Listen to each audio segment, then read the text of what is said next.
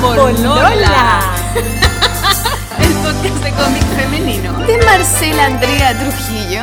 Y Sol Alejandra Díaz Castillo. ¿De dónde Ah, las invitadas de hoy. Vero Rodríguez. Y Amara. Ah, Amara, ¿cuánto Amara, eh? En verdad tengo dos nombres. Chan, chan, chan. Empezamos a doble, los doble, secretos. doble, doble. Doble nombre. Así que esto es como salir del closet de los nombres públicamente. Ah, ¿Cómo te llamáis? Me gusta que me digan Amara, pero me llamo Alejandra Quintana. Alejandra Quintana. ¿Y por qué Amara? Eh, Amara es un nombre de hoyo que tengo. En ¿Verdad, ocho. weona? ¿Verdad? Sí me acuerdo. Vimos, vimos, vimos el. No, yo no lo vi, Gaya, pero esta me había contado. Sí, yo vi el documental y llamé a la Mara eh, a los cinco minutos. Amara, estás viva.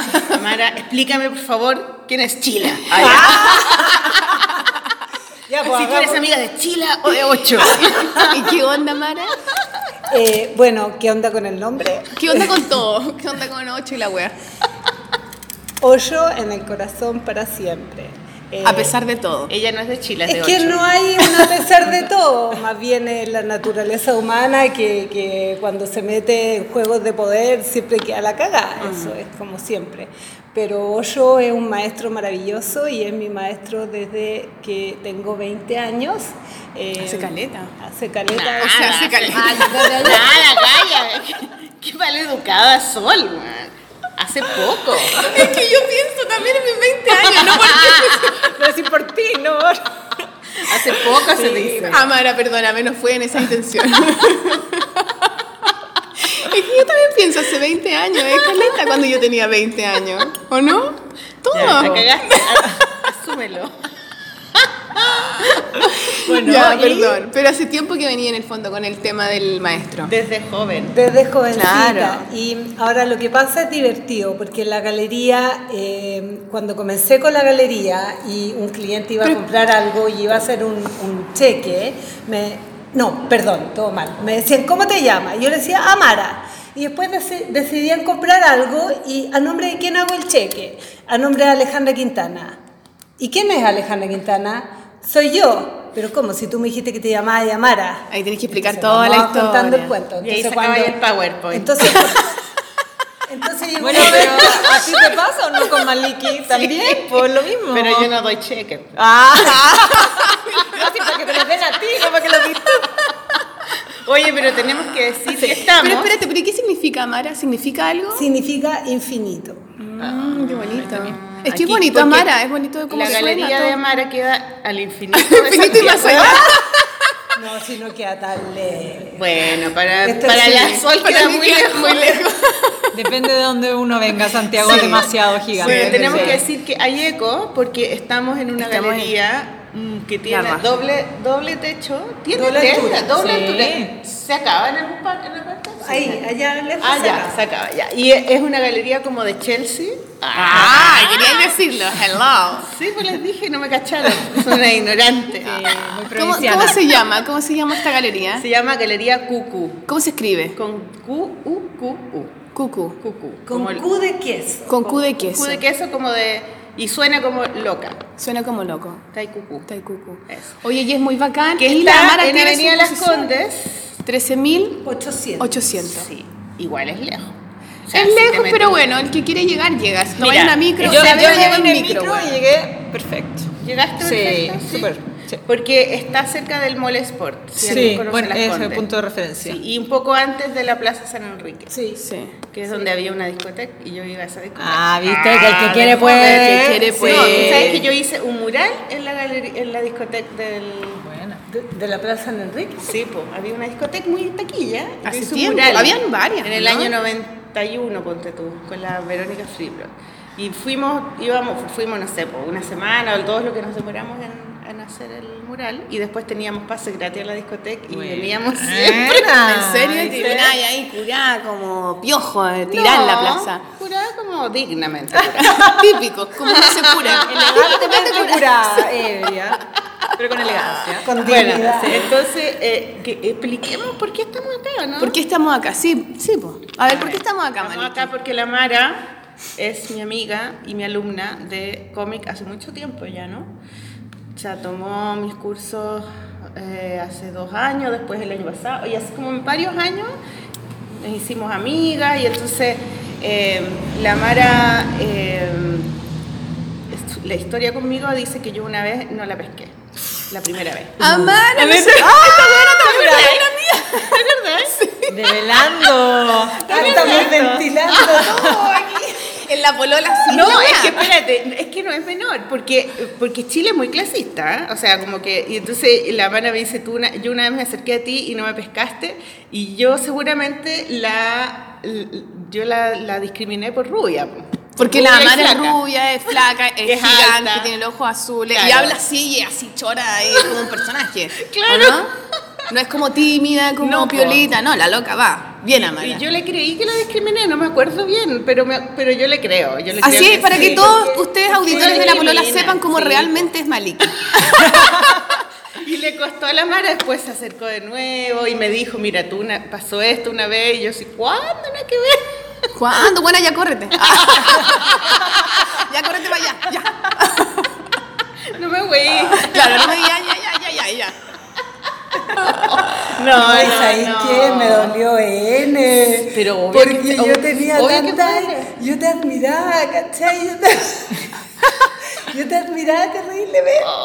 Y yo quería ser tu amiga. Pero ¿Y se logró, se logró. Pero igual que Pero cuático ¿sabéis como los malentendidos. fue? Es muy loco porque fue el Faxi Sí. una vez que yo hice un taller y tú fuiste mi alumna. Y a ti Y a ti realmente no te, te quería discriminar. Porque no es tan rubia, po. No, ahora soy un poco Rusia, pero es de mentira. Esto no es de verdad. Pero también tiene. Es la magia. No. Pero tenía los ojos azules. Un poco verde, un poco, un poco. Hago un esfuerzo. Es el reflejo del verde. Como harta zanahoria. Sí, un poco de limón. Yo- ¿Te acuerdas que tú Sí, fuiste po, a mi de taller? Que era en un, en un parque, afuera. Sí, pusieron ay, unas ¿cómo mesas y estaba tu marido también. Estaba Hernán, estaba la Ena también, que hace unos dibujos bacanes. Sí, había era gente. Creo que ahí fue, porque Sí. tú me dijiste, claro. Sí, porque al principio, el, el día de la inauguración, ahí fue cuando me hiciste el filo que no me pescaste. Y yo dije, bueno, no me pescó, pero igual voy a ir a su taller porque quizás ahí Es me más puede simpática. conocer y nos podemos hacer amigas. Entonces yo te estaba tomando la hora desde la hora que empezaba el taller, entonces le pedí a una amiga que me cuidara el stand porque yo estaba con un stand mío. Entonces, le, le pedí, le dije, porque voy al taller. Entonces me acerco feliz, como yendo a dirigir, y la Maliki me miró, así, digamos, Pero bueno, vos te acordás, ¿eh? desafiante, y me dijo, ¿y tú? Oh, Rusia Venía culiada. a mi taller, como diciendo, ni cagando vaya a venir a este taller, güey. Y yo, y yo, chuta, y yo dije, y yo, no, venía pasando nomás. No, ¿En no- serio? ¿y qué no te fuiste? quedaste en el taller? No, pues si me dijiste, y tú venías a mi taller, como diciendo, no te creáis que haya venido a mi taller. ¿Cómo diciendo? Pero eso yo no lo dije. No, pero Tú lo También, pero- sí, a veces uno puede pero, interpretar cosas que no o son. sea, yo dije, chuta, y seguí de largo, mamá. Ay, qué mal, me siento pésimo, me quiero ir.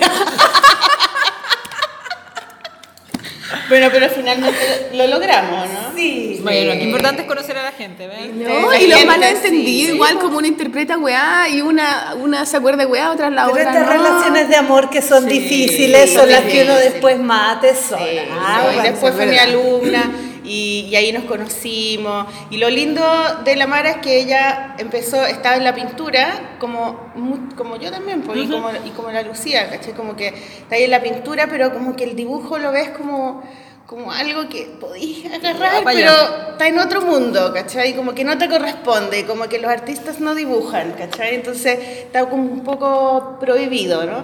Y, y de repente uno hace el salto y dice, ah, ya filo, ¿sabéis qué? Quiero dibujar, ya filo. Y como que uno se, re- se encanta con el dibujo y con el cómic y empieza, y eso, le, y eso te pasa a ti, pues, Maro, ¿no? Es- El- es lo que me pasa a mí y, y el sentido también de invitarlas a la galería a hacer este podcast es también como hacer una proclamación pública de que sí, esta es una galería de arte contemporáneo, pero esta galería tiene una pasión y la pasión es el dibujo. eh, porque me encanta, porque es tremendamente terapéutico y porque es algo que ya quiero empezar como a compartir eh, a nivel más masivo dentro de lo posible. Sí, pues, y, y- y hay una exposición ahora que son de los dibujos de la Mara, que se llama Playa, ¿no? La playa. Este, este es un mural que se llama la playa Cucú y que bueno, es, es como que estuvieras en una playa. Claro, entonces son personajes como el estilo de la Mara. La Mara tiene un estilo tan, tú tenías un estilo como tan de arrojo, como tan eh, cucú, weón, así como de, verdad. Esta también fue alumna mía en un taller que hice en la Club, al- también Esta. caleta. Está ahí La, como la el- Mara, la Mara con mucho cariño y respeto también. Está ahí como, el, como, el, como un periodista del Canal 13 que, que, que habla de Camilo Catrillán que dice, ese, ga- este gallo... ¿En serio? serio? ¿Sí? ¿No lo viene? No, perdón. Pero, pero yo me acuerdo que hacíamos ejercicio y la Mara llegaba como con 300 weá y todas, y siempre probando una weá mezclada con la otra, y como que tiene una cosa como de, de lanzarse a la piscina con la weá, de disfrutar, Sí, de como. sí, incluso medio obsesivo, como que encuentro que es tan de dibujante esa weá obsesiva como compulsiva al, al momento de hacer, que me gusta mucho. Encuentro que a veces hace falta eso. Hablábamos la otra vez de alguna dibujante que, Pasión, claro, sí, es y esa weá de hacer, hacer, hacer todo el rato, como que, y da lo mismo donde llegáis, o si te va a llegar a, o sea, si va a puerto, si va a hacer un Es proyecto. como de prejuiciado, po, como probar, Como, como- claro, como, los niños, disfrutar, como los niños, claro. disfrutar lo que uno Porque hace. yo me acuerdo que llegaba ahí al taller, ahora ya, ahora ya pasaste a otro nivel porque la Mara tomó un curso con la Paloma, la Paloma Valdivia. Valdivia para usar el- la tablet. El iPad. El iPad, claro. Entonces está haciendo hartas cosas con el iPad, pero me acuerdo que llegaba con una carpeta y, y eran como una, un cerro de dibujos. Así. Ya mira, todo esto lo hice Sí, estos Estos son de.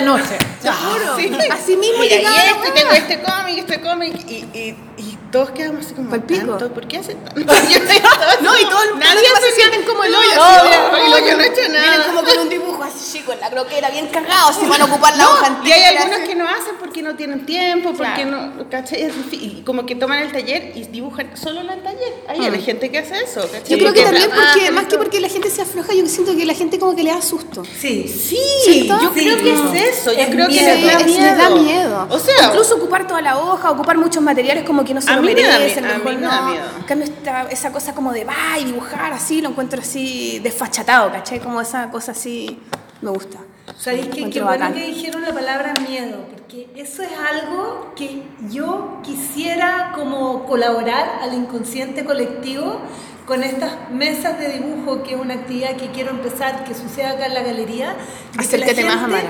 le- de que la gente le, le pierde el susto al dibujo, porque hay una carga muy fuerte que, que comienza cuando estamos en el colegio y que pocos niños sobreviven Sí, la etapa escolar eh, como con, con- con una relación sana con el dibujo. Claro, hasta que te dicen hoy que no dibujáis tan bien. Ah, es que no se parece Claro, no se parece. Claro, y ahí te, te cuartan, te cortan. Oye, espérate ya, ¿y cuándo van a ser las mesas de dibujo? ¿Por qué no lo dejamos claro de una? El martes 22 de... Comenzamos Enero. la primera mesa de dibujo el día martes 22 de enero acá en la galería y la anfitriona e invitada especial es yo. Ah, Maliki ah, Marcela. Trujillo. Yo ya, Ya. no discrimino, ¿ah? Qué bueno. Así que hay si, usted- ustedes son rubios, son altos, claro, traten de llegar bien moreno, bien así. Se ponen un pañuelo, no sé. Claro, no sé. Algo. No, no, pues esto, Abierto. esto fue hace mucho. Oye, está- que esto espérate, fue hace ¿y esto es gratuito? años, ¿Siete años? Hartos años. Sí, Has pues, mejorado. Yo he evolucionado. Ah, qué bueno, María. Evolu- Ahora soy feminista, ¿viste? Entonces, Oye, esto es ya el martes 22, ¿a qué hora? A las siete. A las 7. Sí. ¿Y es abierto a todo público? ¿Es gratis? ¿Hay que inscribirse? ¿Cómo funciona? Hay que inscribirse, pero es- gratis, pero hay que inscribirse. Sí, tal cual. ¿Y, dónde pues, se pueden inscribir? eh, pueden inscribirse en el correo de la galería que es galería gmail.com y QQ se escribe Q de queso, U de uva, Q de queso, U de uva. Pero es galeriacucu.cl o galeriacucu arroba. Galería QQ arroba Galería gmail.com. que suba, que suba. Queso uva, queso uva. Queso uva, queso uva. Y estamos comiendo uva porque la Sí. Mara nos tiene Ay, aquí la Mara nos- unas nos uvas, regal- nos está unos regaloneando cafés mucho. con una crema milenaria que hizo ella, unos maní, unas galletas, estamos en la raja. Oye, estas galletas me encanta que tú les pones como manjar y quedan como... Ya la raja, entonces se abren nuevos espacios para el ¿Y hay que traer algo? Eso. Bueno, yo creo que acá la profe que diga, pero Me estoy Traigan comiendo su- una galleta que suena caleta. como... En principio, Traigan sus lápices.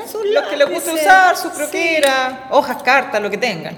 hojas carta ponemos nosotros. Sí, nosotros Ya, ponemos. Sí. Bacán. Igual yo tengo caleta de lápices que voy a traer como plumones. Sí, yo también puedo poner. Y, mm, así que si tienen lápices, tráiganlos, si no, no, no pasa nada porque igual acaban a ver. Ya, o sea, la weá es que vengan, que, que vengan, que lleguen. Sí, es como dibujar, Sin ¿por miedo. Porque dibujar es rico y dibujar en grupo también es rico, también es como una cosa que hay que aprender a hacerla, porque también el dibujo es como que estás solo en una mesa y yo cuando era chica lo hacía mucho, pero también era una manera de aislarme, porque me daban nervios, Sí, po. ¿cachai? Conectarme con los niños porque salían a subir los árboles, como tú. Y a mí no me gustaba. Entonces, también tiene eso, pero cuando dibujas en grupo, eso es algo como que no todas las personas lo han hecho.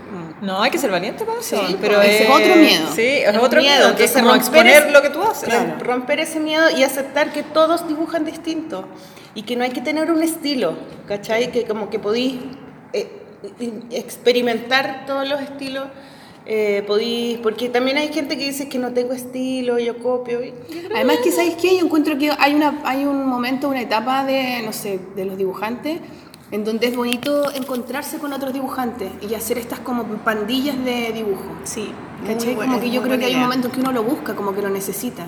Nosotros nos conocimos en una Sí, pandillita, ¿te una pandilla, no? pues sí, que no armando exposiciones. pero armábamos exposiciones. Puro hablamos, y no llegábamos a nada, nos pero lo pasábamos así. bacán. Y estuvimos harto rato, Sí, igual po. así dándonos vueltas. Yo también tengo otra con otro amigo en un taller del taller, el Mondi Olea, que tú también lo tomaste. Sí, po. Pero en otra nos tuvimos, nos fuimos compañeros, pero ahí conocí a otro. Después cuando ya nosotros íbamos a dibujar a la Plaza Bogotá con la Karina, con la Margarita también. Y yo así uno va conociendo sí, otros colegas, ¿cachai? Es bonito eso de tener pandilla. lindo. Entonces estos encuentros como de dibujo, a lo mejor también para alguno que anda medio perdido, medio solitario, es una buena oportunidad de conocer a otras Bueno, en el, personas en el taller mismo. que hacemos, en el- mi taller, hacemos, es eso, pues, es un mesón grande, son dos mesones y hay muchos alumnos y todos dibujan, algunos hacen pintura, otros hacen eh, acuarela, pero la mayoría hace cómics, ¿no? Mira, Y ahí algo. conversamos. Sí. No, y resultan cosas, se arman Sí, proyectos. es muy entretenido, porque todas las personas son adultas, o sea, tienen como, eh, trabajan, ¿cachai? Tienen familia, algunos, y, mm, y cuentan su, empiezan a contar sus cosas y todos tienen sus sus otras experiencias y se comparten, ¿no? Entonces no, se, ha- no hablamos de dibujo, hablamos de cosas. Es la vida. Mientras dibujamos. Y eso es bacán. Ahora, igual hay algo que yo no te he dicho porque me pasó hace poco. Ah. Momento de revelación. La re- este, se llama, este capítulo se llama Revelaciones. Porque, bueno, la, la Maliki da unos ejercicios muy buenos en sus clases y yo por eso he insistido de alumna y yo creo que ya no me voy a ir más de alumna porque siempre aprendo, pero algo que me pasó este último ciclo y que es lo que más valoro es que de repente, porque la Maliki dibuja también, estamos todos dibujando y de repente hubo un momento en que yo te vi dibujar y algo se traspasó. Tú no estabas enseñando nada, tú estabas haciendo. Y esa actitud tuya al dibujar, a mí me ha venido como un flashback, un montón. De hecho, dejé el iPad casi por completo. Lo volví a tomar el otro día, pero pasé tres meses sin iPad, porque te vi dibujar y dije, esto es. Y eso es una transmisión de ver a otro hacer. Y, y eso también pasa con los maestros. Cuando estáis con un maestro, el ver al maestro en meditación es suficiente. De repente hay un clic que te hace a nivel neuronal, que tú entiendes lo que está pasando ahí, aunque no te lo estén explicando, aunque no te estén diciendo. Y estas maestras que, las que estoy aquí, La Mara eh, eh, hace meditación, por eso está Bueno. hablando de maestros de meditación, no como nosotras. Pero oye, vi el video que me mandaste. Ya. Sí, es que me manda videos de meditación Bueno, y todo. Hace todo lo posible porque soy una persona elevada. No, pero Mira, yo con tal que no estaba. discrimine a nadie más, Sí, no pasa nada, claro, claro. Pero, pero eh, eh, eh, eh, que gracias por lo que dice, encuentro lindo. Me, me acordé que una, un alumno, el Pablo, que le decimos Pablo, el amigue, amigable, no sé por qué Pablo. Y, y Pablo dijo que se le ocurrió una idea de que todas las semanas un alumno tenía que hacer una presentación de un, de un, de un autor, de una Ya. autora. Ah, como que admirara. Claro, entonces tenían que estudiarlo y todo, y, y él hizo la primera con Art Spiegelman y con un PowerPoint, y yo tengo una, un, un proyector, entonces le hicimos como un cine, y él hizo la clase, ¿cachai? Y, y Ah, explicó, ¿Qué más y se le ocurrió a él, entonces yo me fui a la bola y dije, hoy parece que mis clases son tan malas que yo nunca enseño nada. Nadie aprende ni una que Y los alumnos están inventando sistemas. Estamos materia aquí. Bueno, como esta weá no hace nada, no hace Como no nos enseña, enseñemos nosotros.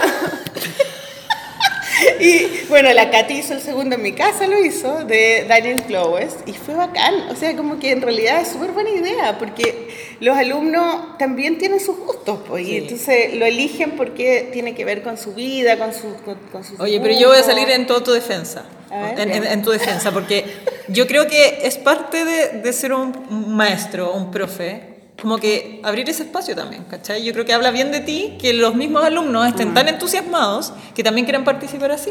Porque Sí, alguien podría no, decir como, yo soy el que sé y ustedes vienen solo a aprender, ¿cachai? Y yo encuentro que al final lo bacán de hacer clases y talleres, como que mi experiencia también haciendo talleres, es que uno No, aprende pues, calienta, talleres sí, pues como pues, que uno se nutre de... Sí. Y además que está la variedad, pues, no a todos les gusta lo mismo, entonces hay alguien que te habla Por de cine, bacán. alguien te habla de arte, alguien te habla de manga. Por eso es bacán juntarse a dibujar. Sí, po. Por eso es porque te conecta con algo que es como.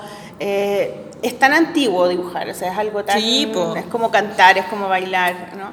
Eh, y, y- y yo creo que se- deberían hacerse más encuentros de dibujo, como. Como bueno, como el que vamos Bueno, a hacer vengan, nosotros. chiquillos, Así un- que va, Sí, sí, le dejamos listo. Todos invitados. Todos invitados. ¿Y qué más? ¿Algo más? Ah, también, ah, también las músicas que vamos a poner vienen Son del de mundo Pablo de la mano. Sí, vienen de la- del mundo Amara Cucú. Amara Pero ya Cucú. los vamos a decir porque Sí, en la cuando pausa nos ponemos toque, la- cuando nos toque. ¿Algo más, Amara, para que...? No, estoy feliz y Ah. súper agradecida de tenerla acá conmigo y bienvenida. Muchas gracias, Amara. Está preciosa tu galería. Queremos venir acá siempre. Y ponernos en el sillón de tu oficina. La Sol. No olvidado, no olvidado. No, lo tengo pendiente. Bueno, eh, yo quiero decir que eh, hoy día estamos con una invitada muy especial que nos ha costado un Sí. mundo. Nos hemos dado Es que como fin de 300 año, vueltas. Pero difícil. es la, la primera invitada del 2009, Gracias, tu madre. 2019. 19. La primera invitada. 2009. Y nos fuimos para atrás. ¿verdad? 2009. La primera invitada del año. La primera invitada.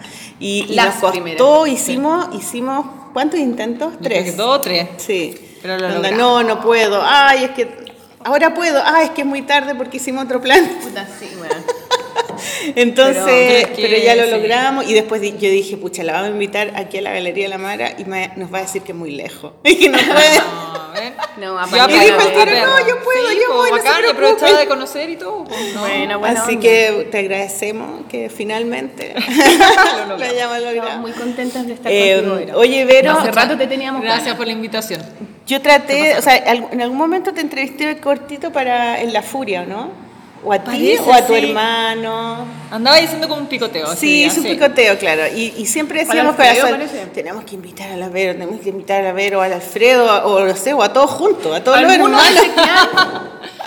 Sí, tenemos que invitar a algunos de su clan y para- mi favorito eres tú. Pero, Ya, pero en realidad era la Vero porque tú favorita. eres la que está, metida en el mundo de la ilustración y de los libros. Sí, pues más. nos topamos más.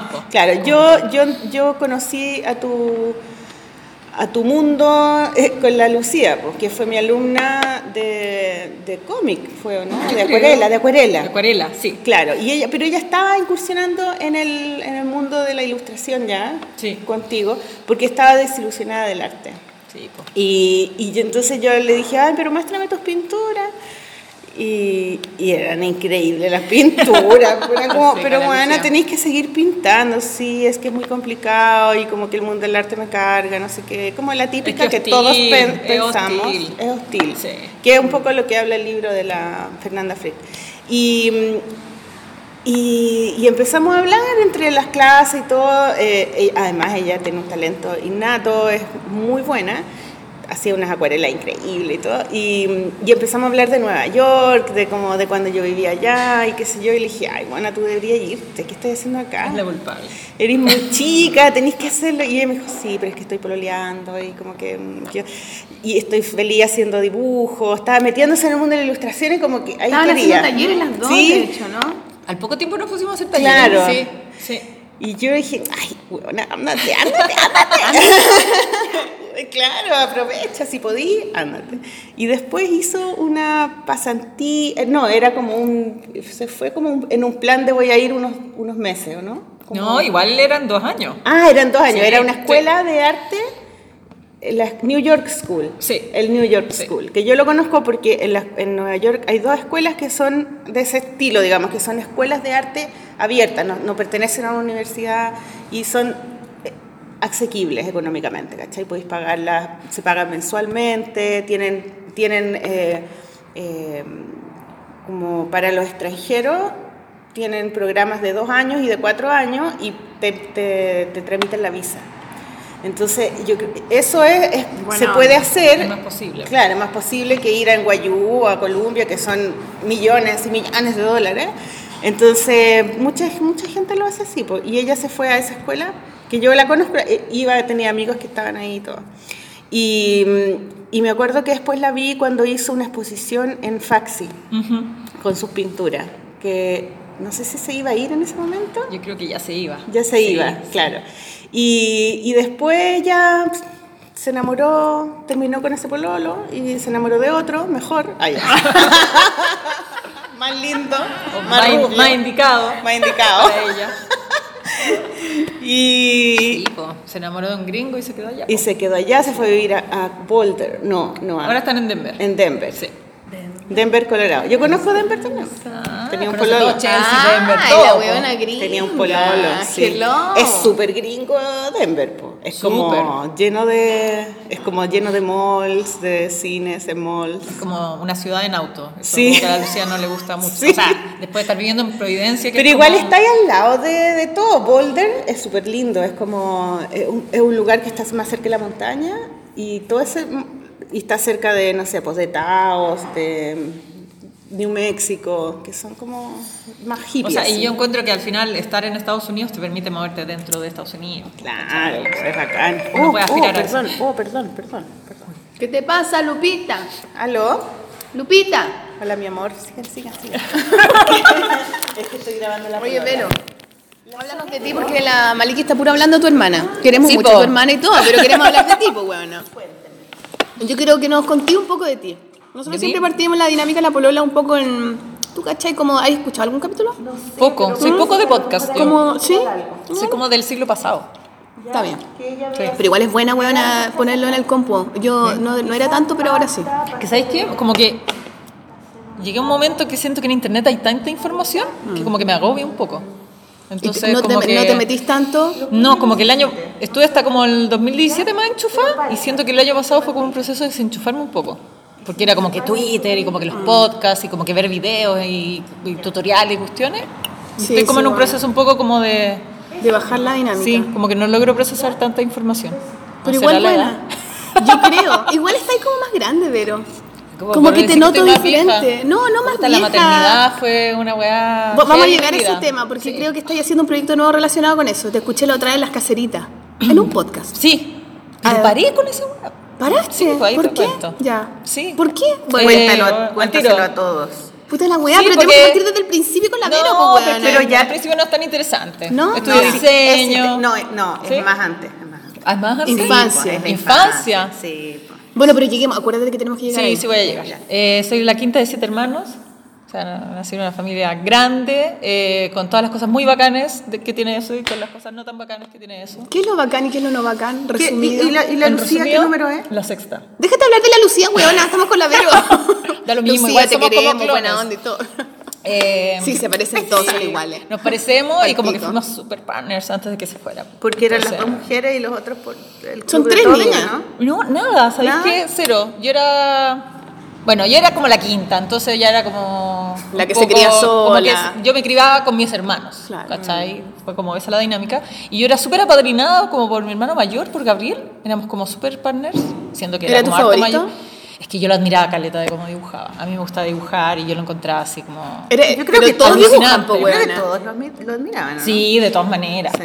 Pero todos, o sea, era todos dibujan, prodigio. pero él, ese estilo era el que más te dibujaba, o sea, que más te gustaba. O sea, todos dibujábamos y nos gustaba mucho y nos gustaba ver películas, leer cómics, eh, inventar historias, pero él tenía como un, est- un estilo más clásico, le llamaría yo ahora, o, claro, o de cómic, realista. o de cómic más realista, que es como que yo decía, ¿qué onda dibujar así? ¿Cachai? O sea, muy impresionante.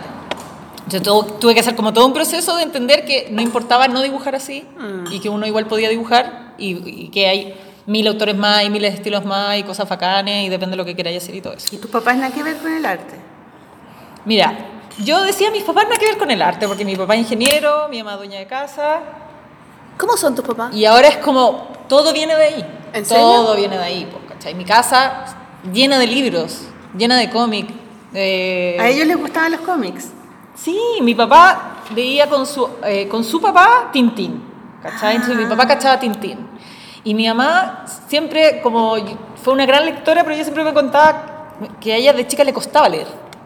Y en su casa había una colección de no- novelas clásicas, Ivanhoe, y traían como la novela y entre medio traía como la versión abreviada en cómic. ¿Cachai? Entonces, Y era una colección. costaba, y era una colección. Ya. Entonces ella siempre decía que partió leyéndose los cómics y cuando cachó que era bacán las historias, después se leyó las novelas. Era como el trailer. ¿Cachai? Entonces fue como mi mamá, así como que desde que somos enanos, siempre repitiendo como el cómic es lo que hay que darle a los niños chicos, la imagen, ¿cachai? Como que, obvio que es, es un lenguaje previo, la imagen es un lenguaje previo a, a las letras, Sí, ¿cachai? po. y a las palabras. Es menos lógico, eso es tan lindo. Y los niños son visuales, ¿cachai? Ven. Y es rápido. Es como... Es rápido, ahí, antes de, antes de tener la todo. palabra tú lees Claro. los gestos, Es más ¿cachai? sensitivo. La- Es, es como más intuitivo cabeza. también, Claro, claro. Entonces, claro, pues en mi casa siempre hubieron libros, nos compraron Mampato, estaba Tintín, Asterix, ¿cachai? Mi hermano que empezaron a crecer, empezaron ellos a comprarse cómic y entonces Gabriel que se compraba los de Moebius, que yo me acuerdo que los miraba y encontraba que era Imposible. así como alucinante, esos mundos extraños. Eh, Pero sabéis que igual es bacán, porque hay veces en donde pasa, por ejemplo, a mí me pasa que como a mí me gustaba dibujar, mi hermano siempre me alega a mí o le alega a la familia que es como, ay, yo nunca dibujé porque como la Sol era la que dibujaba, yo no puedo dibujar. eso, po, obvio, Pero es como po. mala onda cuando pasa eso, porque como que de alguna manera le coartáis al otro. En cambio, es muy bacán cuando en una familia dibuja uno y logra motivar a los otros en vez de echarlos del Sí, mundo. yo- Como, no, esto es mío, tú acá no, porque yo soy la que yo hago encuentro esto", que eso fue ¿No, hacían, ¿No hacían concursos de dibujo? No, es que además que igual pasaba que habían como unos más grandes, que éramos como los que los más chicos admirábamos, ¿cachai? Entonces como Tú eres que- como de las más chicas. Yo era de las más grandes de las chicas. más chicas. ¿Quién es el más chico? La Josefina. Ah, Es que la la que hizo unos dibujos en, eh, en el Aplop. Sí, Me acuerdo, sí. Entonces éramos como tres grandes. No había tanta diferencia, pero habían como tres grandes, tres chicos, y después mi hermana que es como un concho. Que nació como que ella le tocó un poco ser hija única dentro de este familión, ¿cachai? Entonces, si bien no es como que hiciéramos un concurso entre todos, eh, como que nosotros, nuestra dinámica familiar era ver tele y todos traían su croquera, ¿cachai? Entonces, Igual la igual era bacán. Yo miraba a Gabriel que dibujaba como Spider-Man y de repente, no sé, por la Lucía ponía Sailor Moon y, te- y dibujaba a Gabriel un Tuxedo Mask. Y era como, oh, qué Pero se Gabriel- integraban a los mundos buena onda, porque podría haber Súper. dicho, ay, qué estúpido, tu mono es súper estúpido. No, Ese, nada. Es pesado, es Es como, es como el héroe de Sailor Moon. Ah, ya. Entonces, claro, yo era super partner con Alfredo, que entonces como que Alfredo le encantaba el cine y se compraba películas y era como, ven a ver el club de la pelea, ¿cachai? Entonces, Claro, éramos bacán, super partners. Para yo- que seas machista. No, no, ahí. Es como, Para la, es como película como para los hombres. Esa. No, esa es buena. No, es buena. Por es eso, buena. pero es como, es como de los No, hombres, yo encuentro que las películas para los hombres, entre comillas y la weá, son como que- esas de como que máxima de- velocidad 2. No, no, sé, no, no, no, no, no, es una película pico, que, que como que eh, eh, eh, define como la filosofía masculina de alguna manera, esa película. Como que... No. Pero yo creo que igual la cuestiona, creo que la película. Sí, no, yo también tiempo que no la veo. Pero es que yo es no- más existencial, es como la eso, Matrix. Pero eso, pero no digo algo malo. Yo encuentro que es una película como que a los hombres les raya la cabeza, así como que los alucina, ¿no? No, yo creo que hombres y mujeres. Sí.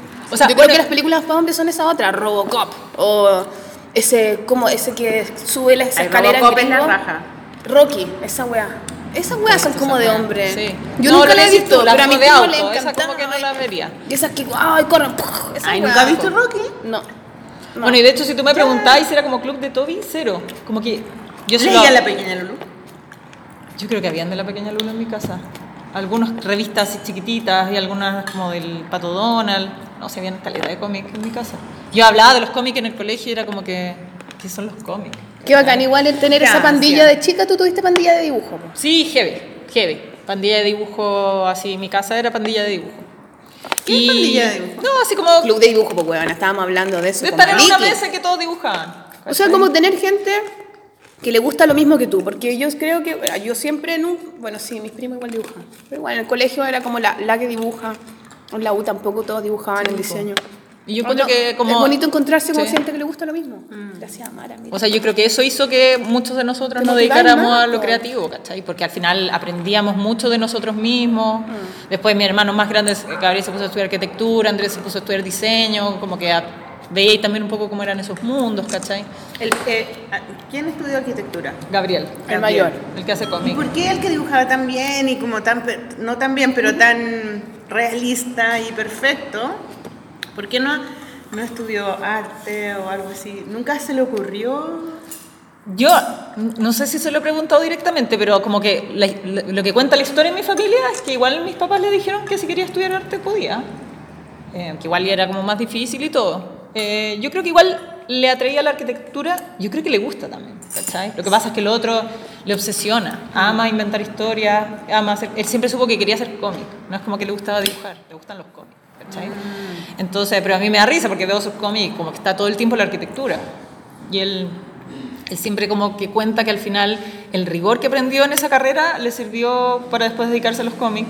Porque en verdad no es como que tenés que hacer un dibujo, tenés que hacer no sé cuántos dibujos, terminar una... Sí. Y le costaba mucho.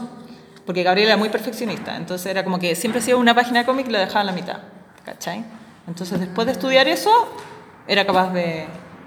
Sí, fue capaz de terminar su primera... Él sube, él sube en Twitter, o en Twitter creo que sube, como unos dibujos con su proceso. Sí, pues. No sé, si un video o algo así. Oye, y, Vero. y yo siempre como que babeo, así como, ¡ay, la weá! ¿cómo Ya, pues imagínate, yo eso?". crecí con es eso, como que po. pone unas, unas manitos con una patita, un pedazo de algo, y es increíble. así increíble. como- independiente que te guste o no ese estilo, él tiene una cosa como, como media mágica con el dibujo, yo encuentro, ¿no? Como, Mi mamá siempre como que cuenta que a veces lo veía dibujar y dibujaba como una cabeza, una mano y después los unía.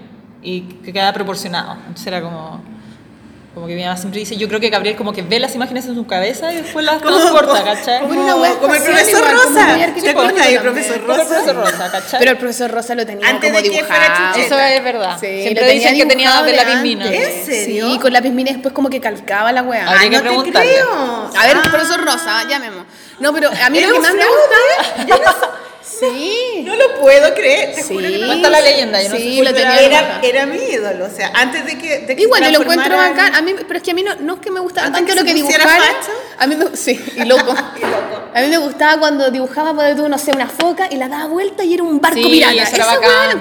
la Se convertían los dibujos. Claro. Todo yo contra ese programa para mí fue Sí, a mí también me gustaba. Pero yo odiaba al guru guru culiado. Ay, Me odiaba. Y el señor Carter, lo odio, weón. Lo encontraba tan estúpido, weón. A guru guru, quiere, quiere. Y la weá no entendía ni un pico. La weá lo odio, weón. Me cae pésimo.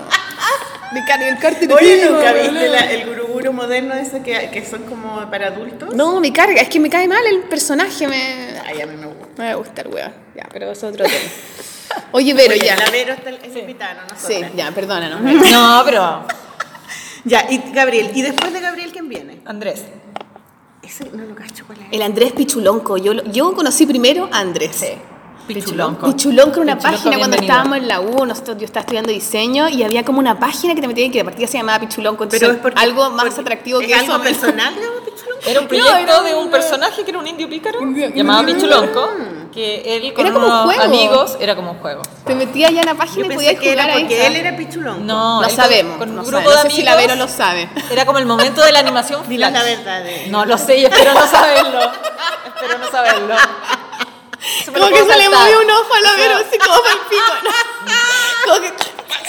Es que nunca pensé que fuera él, porque como eran varios amigos, pero yo no lo sé. Había uno que tenía cara de Pichulonco. No sé. Yo era muy pequeña en esa época. No tenía Sí. esa expectativa. Era, era una animación flash, po, cuando estaba como de moda Sí, hacer era como animaciones flash. flash. Mm. Sí, entonces él como que estaba terminando la carrera de diseño y empezaron a hacer como trabajos con un grupo de amigos, tenían un taller, compartían, de nuevo, como el grupo, ¿cachai? ¿Y diseño en la Chile? En la católica. Ajá, es que como Sí. tú estás ahí en la Sí. Es que yo lo veía en cuando yo estaba estudiando diseño, nos ¿Ya? metíamos los computadores en clase de computación y obviamente no hacíamos nada en clase de computación y te metías a cualquier weá y ahí estaba como pichulonco. Y era como, oh, cacha, pichulonco, no, tú eres un chileno, ajaja. Y te weábamos con pichulonco. Sí, Por eso me no, acuerdo, encuentro llegaron- genial. Hicieron poleras de pichulonco, todo. Sí, era bacán, Era bacán. pichulonco, pues weón, encuentro lo máximo. Sí, pues él, Así él- que él es mi favorito. Él estudió diseño pensando dedicarse como a lo industrial y después se metió más como al motion graphics, a esto como hacer animaciones, páginas web y estuvo trabajando en eso como 10 años. ¿Y ahora qué hace? Y después se fue a estudiar a Barcelona eh, con la Tere, con mi cuñada, la Tere se iba, él se fue, tras el Amors y estudió, ahí hizo un máster creo, de ilustración. Ay, y de ilustración el que infantil. el que han hecho las chiquillas, ¿o no? Yo creo. ¿En, en Barcelona? Ah, Eina. ¿Ese? Sí. Eina. Y ahí fue como la ilustración, el dibujo, los pinceles, y ahora está, si bien es como yo, como que trabaja de, de diseñador y de ilustrador, está como a full metido en hacer como proyectos, tiene un libro de anfibia que se llama Terusica, Terusica y el lobo, y ahora está preparando otro. Sí, Entonces, yo trabajé con la Tere. Quiero verlo. ¿Cuál es? ¿Te- ¿Lo trajiste? No. no lo traje. Otro día nos juntamos y les traigo todo lo de anfibia, porque ya hay Y de pichulonco. Eh, deberíamos hacer. Sí. Yo creo que él ha Sí. evolucionado, ya no hace. No, le da sé. vergüenza. Pichulonco No, no da algo vergüenza. que es... No. No, ¿Cómo le da gusta el vergüenza? humor. Si era divertido. Sí, era divertido. Entonces ahora él hace libros. Ah, Sí, está- bueno, y él tiene su taller en Taller Holanda. Ya. Yo comparto ahora como con él el Sí, espacio. ustedes tienen un espacio como familiar de la Sí, wea. sí. Igual ustedes han hecho caleta de cosas, es bacán. ¿Qué es lo porque tú en algún Pero momento dijiste que te, gustaba Sí, toda po. la vida. estar po, en pandemia? Es que tú les habláis de su Es hermano. que somos muchos hermanos. No vamos a. Sí, hablemos de la Vamos, la- vamos al sillón, vamos al sillón. Zanjemos la discusión como se Vamos al sillón. Puro amor. Es que hay un sillón, chiquillo, vamos a explicar el chiste. Porque hay un sillón aquí en, en esta galería. que Ustedes Hay una después, si oficina. vienen, Que si todos vienen, deberían pedir, deberían pedir ver el sillón. Porque la oficina de la Vara tiene un sillón que tú lo miráis y tú decís, aquí han culiado cuál. Pero caleta de. Tiene una, tiene una pinta de. de- de- La Mara se va a defender. Proyección. Solo eso. ¿viste? La, la Sol venía, venía de su, de su mañanero Venía tarde. y vio Ah, el sillón y dijo, oye, este sillón es mejor que mi cama. Aquí sigo, conchetumare. No, pero bueno, si ustedes se atreven, pregunten por el sillón. Y si vienen en pareja, a lo mejor se quedan más rato. Solo los invitados especiales. O a lo mejor se arman pareja, nadie sabe. Puede Todo ser. puede pasar aquí en Cucú, pero hay un sillón mítico. Sí, y, y en el taller Holanda tienen sillón, ¿o ¿no? Hay sillón de más. po, No, no. No es como También le este. tienes tú como un ojo, yo creo que- No, tenemos un futón, pero eh, se ve incómodo. Ah, ya, Así no, que no, no, no era no, de tirarse, no invita. No es como el de de acá. zambullirse Sí, así. no, no. Es que la Vero yo creo que te tiene que pasar que todo el rato te hablan de mucho tu hermano, ¿no? Sí, pero, o sea, ¿Da lo mismo? me- no me molesta para nada. No, es que hay gente que le O sea, Cuando estaba ahí en el No colegio. me molesta, yo creo que porque de verdad ha pasado, y es muy extraño, que hemos trabajado juntos Mm. con mis hermanos, ¿cachai? Como que en verdad hemos sido... Hacen muchas cosas. El Taller Holanda es un espacio muy de hermano. El, la- la- no sé cuántas editoriales tienen. ¿Tienen una? Anfibia. Una, que es de Alfredo. Pero Ah, bueno, ya, ahora es es de. Alfredo y mía. Vamos a Eso. partners ahí en la Oye, espérate, cuando estaba ahí en el colegio, eh, tú hablabas de los cómics y todo. ¿Y qué, cuando estabas en el colegio, qué querías tú ser cuando grande? ¿Como querías ser artista, O sea, dibujante? a mí me gustaba mucho el dibujo y como lo creativo, pero yo me sentía muy insegura frente a mis hermanos, que tenían 10 años más o 8 años más y yo los veía con mucha admiración. Entonces, yo la verdad como que huí un poco de eso. Entonces, cuando salí del colegio, yo... Y me gustaban mucho las letras también y la cosa humanista. Entonces yo entré a bachillerato en humanidades pensando estudiar o letras o historia. Ah, ¿Y escribías? No, siempre traté y nunca lo logré. Pero leías tratando. mucho, Leía, leías mucho. mucho. me encantaba leer. Yo era ¿Qué te como la más lectora. ¿Y qué era tu, claro, tu Mm. género favorito? Eh, O autores. de chica era como que así me gustaban los libros que me daban en el colegio. Así, como que Pero como de aventura, como de... Romántico. ¿Te acordás de algún de libro terror? sea- Stephen King. Me acuerdo en primero ba- pues, en básico. Stephen King No, maestro. pero Bueno, le- pero- leía libros de vieja porque leía Agatha Christie, que era Ah, una historia ah, de misterio y homicidio. sí, No, porque lo eso te lo dan, a mí también me gustaban. Eso lo- sí. ella es una Y eso que a mí me cargan me encantaban y eso me lo, como que mi mamá me metió en esa bola. Así como. Y mi suena hermano me lo adictivo, compraba. suena Sí, y me encantaba porque era como misterio, así, muerte, y era como muy de psicología. De psicología de los personajes. Sí. Bueno, y yo ¿verdad? llegué así a tener una colección de, no sé, 30 libros, tenía un tío que me prestaba. Y ahí tú, y no- nunca te, te imaginaste escribiendo tu historia así de... Siempre he querido escribir, pero ¿sabéis que Siento Pero que... nunca es tarde, nunca no, yo sé que nunca es tarde, pero es algo que me cuesta, tengo que aprenderlo. Pero igual tú, Eh, tus cómics, tus historietas o tus libros los haces tú, eres autora completamente, no trabajáis, o sea, igual escribís, po. O sea, Mateo es- sin risa, esto lo escribís tú, po, bueno, lo Eso lo escribo yo, tú. pero es que en el fondo me he dado cuenta que es, es- eso es como lo que me sale innato, ¿cachai? Esto de hacer viñetas, porque es como decir algo. Eso siento que es como algo que me sale muy natural y me encanta hacer, ¿cachai? Y que es muy, para mí es muy el ejercicio de ilustrar, como poner una frase, poner una imagen y que eso comunique. ¿cachai? Ahí yo me doy cuenta que es como que me siento ilustradora, ¿cachai? Como diciendo cosas con el dibujo. Pero he tratado como de hacer mis propias historias y me ha costado mucho. Historias largas, te refieres. Historias largas, claro, o hacer un cómic, ¿cachai? Yo, sí- me encantan los Hacer cómics. una novela gráfica. Me encantaría. Novela pero, gráfica. Pero, pero me cuesta pensar en narración, me he dado cuenta, ¿cachai? Pero espérate, estaba ahí en la universidad y Sí. estudiaste eso, entonces, Entonces estudié dos años, tomé ramos de historia y de letras, que me gustaba, era entretenido. Pero era como que me picaba el bichito demasiado de lo ¿Y creativo. dibujaba ahí ¿cachai? entre medio o nada? Siempre, Siempre, siempre, ya. siempre tenía mis croqueras, ¿cachai? Cada uno en mi casa tenía sus croqueras. ¿Y qué pasó? por año. Pasó que me puse a pololear con un compañero que él también iba a estudiar algo, nada que ver, como que quería psicología, y él conoció a mi hermano de Pichulonco, Andrés, y vio que hacía animaciones siendo diseñador, y él dijo, no, yo quiero estudiar esa cuestión, diseño bacán. ¿Y él estudiaba lo mismo que tú? Y él- sí, Ah, éramos ya. compañeros, y dije, ya, tú te atreves con diseño, ya, yo voy, Yo- voy yo para vamos, allá, vamos Vamos juntos. ¿Y te cambiaste? No. Pero te sirvió ese impulso, Me ¿eh? cambié, me cambié A como- diseño. Me Yo cambié no a diseño. diseño buena en la católica, En la católica. ¿Cachai? en lo contador. Y me lo sufrí todo porque siempre era como súper insegura yo. ¿Y eres compañera de alguien que, alguna ilustradora que es, porque hay hartas ilustradoras que estudiaron diseño? es como, yo creo que de mi generación. Bueno, la Berni, la Paloma. Pero son más pero son mayores. Con todo respeto, Un poco mayores, un poquito. Todos son viejas hoy Sí. día, weona. ¿Qué onda? Ay, ya, sí Sí, nosotros, yo también, weona. Yo también. Canas y Mírame, estoy así para el pico. Bueno, hoy día no me lavé el pelo, además, perdón. No, como de mi generación era como la, la Sandra Conejeros.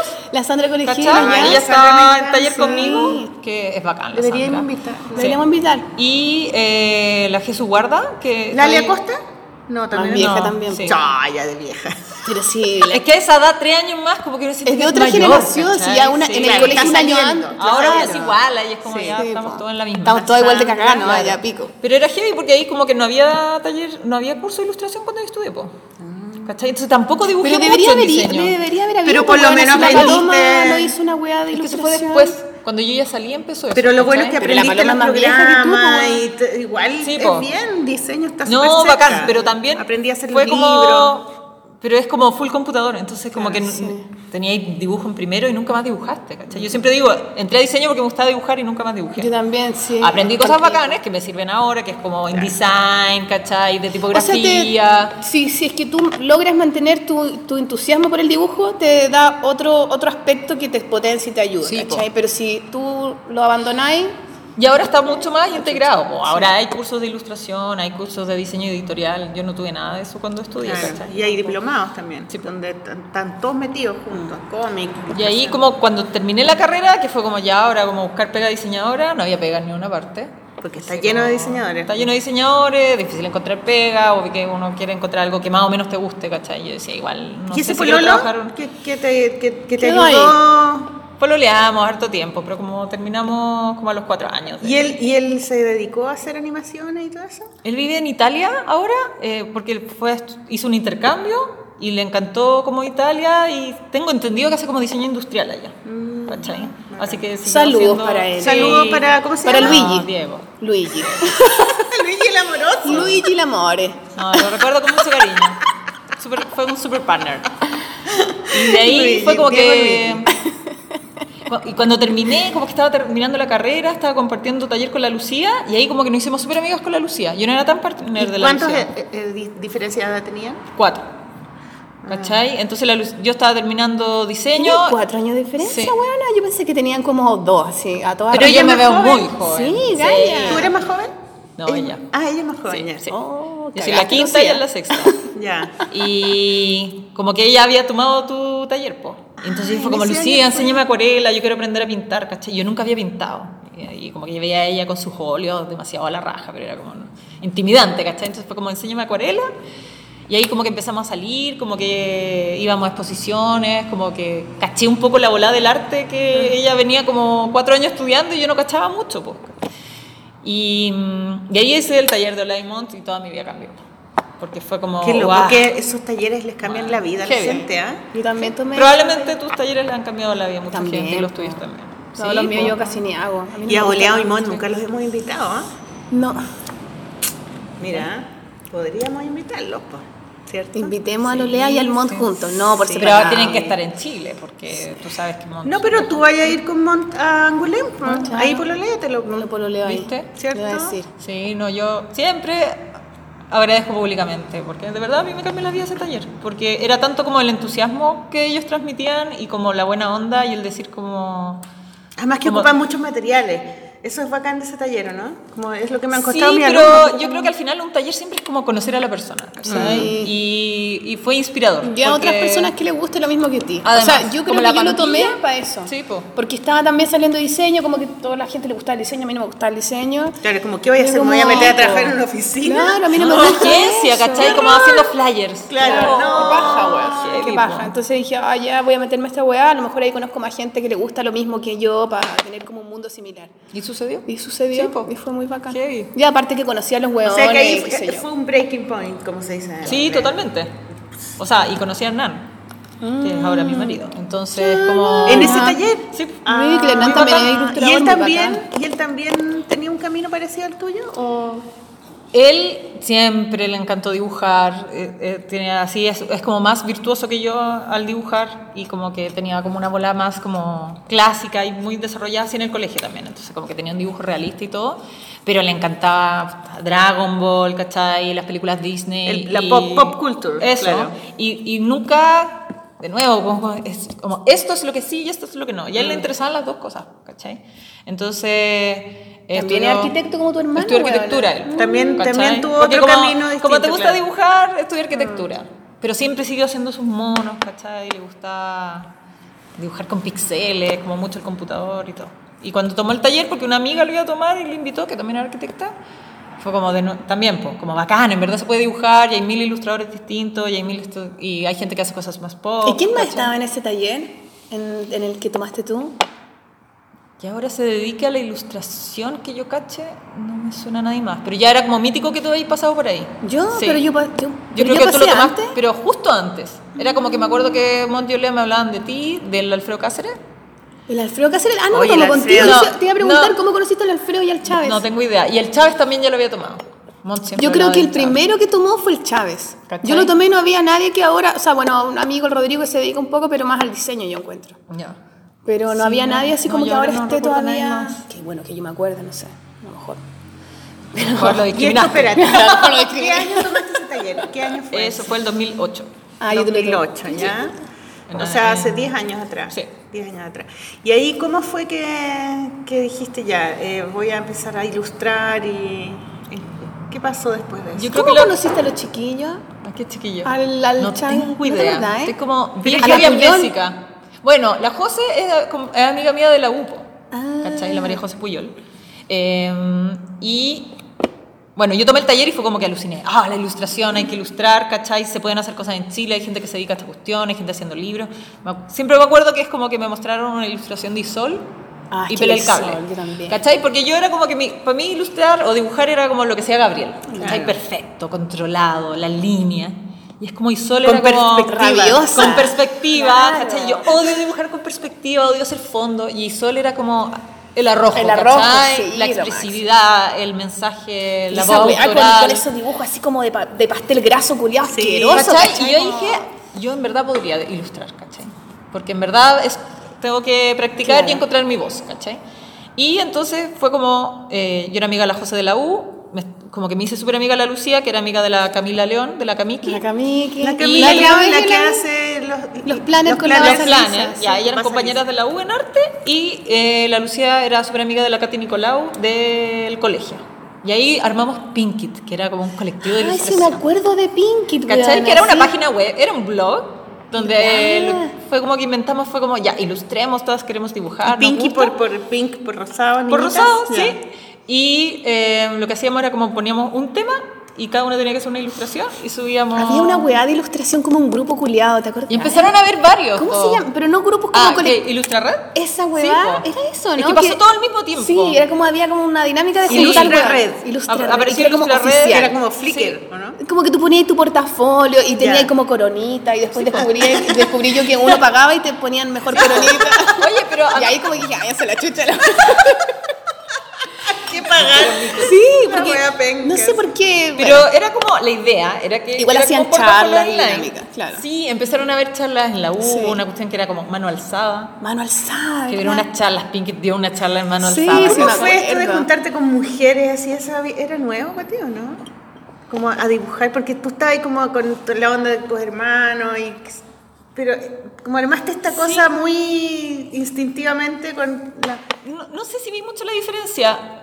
Ah, Que a mí me pasaba algo muy loco, como que en verdad en mi casa yo sentía que era como más afín a los hombres que a las mujeres. Como que siempre he visto el mundo muy mixto. Y, y- y yo estaba en colegio solo de mujeres. Entonces yo me sentía muy como... eh, como que me, inter- me interesan las cosas que le interesan a los hombres y no a las Mujer mujeres. con pene, así. ¿Cachai? Sí. Entonces era como... con. No con pena. Como que me sentía Con mucho más pene, con cómoda con los hombres que con las mujeres, ¿cachai? Y era como que me gustaba ver los monitos en la tele y yo veía como los supercampeones y era como, "Ay, esos son monos para hombres y la cuestión, y era como, puta la weá, weón, porque soy así. ¿Qué soy? ¿Qué me ¿Cachai? pasa? Entonces yo creo que fue primera vez que me junté así como con mujeres y me sentí como muy Por eso te cómoda. pregunto, fue bacán, ¿cómo fue Fue bacán, ti? fue bacán. Pero no fue para nada como, hagamos algo que sea rosado de mujeres. Fue como que salió solo, Sí. ¿cachai? Y no, fue bacán porque eran ¿En todas cuánto duró secas, bueno, yo creo que un poquito más de un año, ¿cachai? Entonces no fue tanto tiempo, pero yo encuentro que fue el paso de, de todas en ese momento de decir como somos unas minas que nos gusta dibujar a que nos empezaron a decir que éramos ilustradores. ¿Cachai? Y yo porque... Y la Era gente bonita le esa escribía, época igual. escribía la gente, les, les daban comentarios. y Sí, pues la gente nos comentaba y con el tiempo como que inventamos invitar gente, ¿cachai? Ya.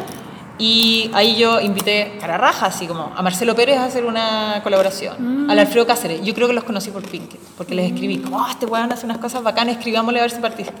Y la gente embalaba y nos mandaba sus colaboraciones. Y yo creo que ahí le escribí al Chávez, le escribí... ¿Cómo lo habremos conocido nosotras? Porque Bueno, además yo en ese momento el, El lo Chávez. digital y la onda de las redes Sí, empezó a, a como Sí, a po. agarrar como mucha fuerza. Mucha fuerza, Cualquier, o sea, era, un, era una, es una plataforma que cada vez tiene más fuerza.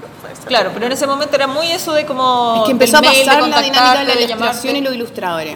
Sí, Se abrió como este nuevo estilo, empezaron a haber charlas, exposiciones y como que era una efervescencia y todos Sí. empezaron a conocerse, los blogs y la weá. Yo creo que yo te conocí por el Chávez, el Chávez hizo una weá en Yo su creo. casa y yo los conocía a todos ahí. Yo creo, Mm. sí. Y yo debo decir que por Ilustrar de Red conseguí pega de ilustración. po. No, sí, que era un momento que, que como que había gente buscando ilustradores y buscaban la plataforma. Yo también ¿cachai? conseguí algunas pegas, pero como el pico, así ¿Y como, qué- y qué Como pasó? que me cagaron, como que iba la weá. Pero eso sigue pasando siempre. A mí Como el nunca me resultan las pegas de ilustración. Es difícil, Nunca, es difícil. No, me encima uno era súper chica, pues yo me acuerdo de unas reuniones y yo tenía como, no, No sé, como ahora, que 12 eres súper vieja. Ahora Sí, soy po. vieja. Y experimentada. Mira, mira mis ¿Cuántos canas. sillones? Ahora soy sabia. Sí. ¿Cuántos sillones? ¿Cuántos ¿Por sillones cuántos ya? sillones habré pasado? Mentira, soy una monja, bueno. Pero bueno. Ya después de Ilustra Red o de Pinky, ¿qué pasó? ¿Por qué se acabó? Porque nos pusimos a trabajar, básicamente, ¿cachai? Yo empecé a trabajar como diseñadora, eh, la, yo creo que la José también. ¿Dónde empezaste a trabajar eh, de, eh, como ¿Como diseñadora? o, o Mira cómo son las cosas. Olea reenvió una oferta de pega que era para trabajar en Fundación La Fuente, que es una fundación ¿Estuviste que hace bibliotecas. Sí, pues yo Hartos trabajé... dibujantes han pasado por la Fundación La fundación, sí. Es bacán, o sea, para mí fue la Yo media he tenido varios escuela. alumnos de ahí. ¿Viste? Sí, no. Y yo fue como que, fue como trabajar como diseñadora en una fundación que hace bibliotecas, libros, que siempre me han gustado. Fue como, yo quiero esta pega. Y fui, fui como a esa reunión diciendo como, yo quiero trabajar acá. Qué emocionante. ¿Qué hacía ahí? Yo entré como la diseñadora de Biblioteca Viva. Entonces tenía que hacer como todas las gráficas. Las bibliotecas vivas son las que están en los Sí. Plaza. Sí. Entonces yo tenía que hacer como, se hacía como unas gráficas mensuales, como por campaña, entonces me tocaba hacer diseño y flyer, y diseñar los marcadores. Y además hacer cosas como para la fundación. Hice una- unas gráficas como para unos bibliomóviles. Qué bacán. Y es un, un espacio bacán, porque además que es como que les- la gente que está ahí valora demasiado el diseño, les gustaba que yo era ilustradora y me dejaban hacer todo ilustrado. Entonces fue, fue un espacio en que aprendí mucho de libros, de libros ilustrados, conocí a Anthony Brown que no cachaba, y fuimos todos juntos cuando vino Oliver Jeffers y fui con mi libro así súper grupía. Antes, como antes hacían más cosas con il- como charlas y dinámicas de ilustración, la fundación. Ahora, que yo sepa, no sí, tanto. lo que ¿no? pasa es que ahora la- tengo entendido que la, función- la fundación tiene una cosa que se llama troquel, que es como que hicieron un área como de estudios y de como de estudiar sobre los libros y dar charlas y seminarios y todo. Claro, entonces troquel es que hace cosas. Puedes tomar un taller en Troquel. Tiene unas, entonces, si tú veis cosas de Troquel, en verdad lo hace la fundación, Ah, ¿cachai? sabía, y, y tienen como una, una sala multiusos en la misma fundación, que queda como en Ñuñoa, y ahí hace las cosas. Y, en, Y hacen eh, harto, yo he visto que como que la Ale Acosta ha hecho hace poco, lanzó un libro ahí, ¿cachai? Y también tienen las galerías, eh, o sea, las bibliotecas vivas tienen un espacio donde... Sí, pues en general todas tienen la sala multiuso, ahora la Claro. Caroseli estuvo organizando como una exposición que ha itinerado por No, las bibliotecas la- vivas en Caleta, Nosotras hicimos el, el curso del Diplomado de la Chile de Ilustración.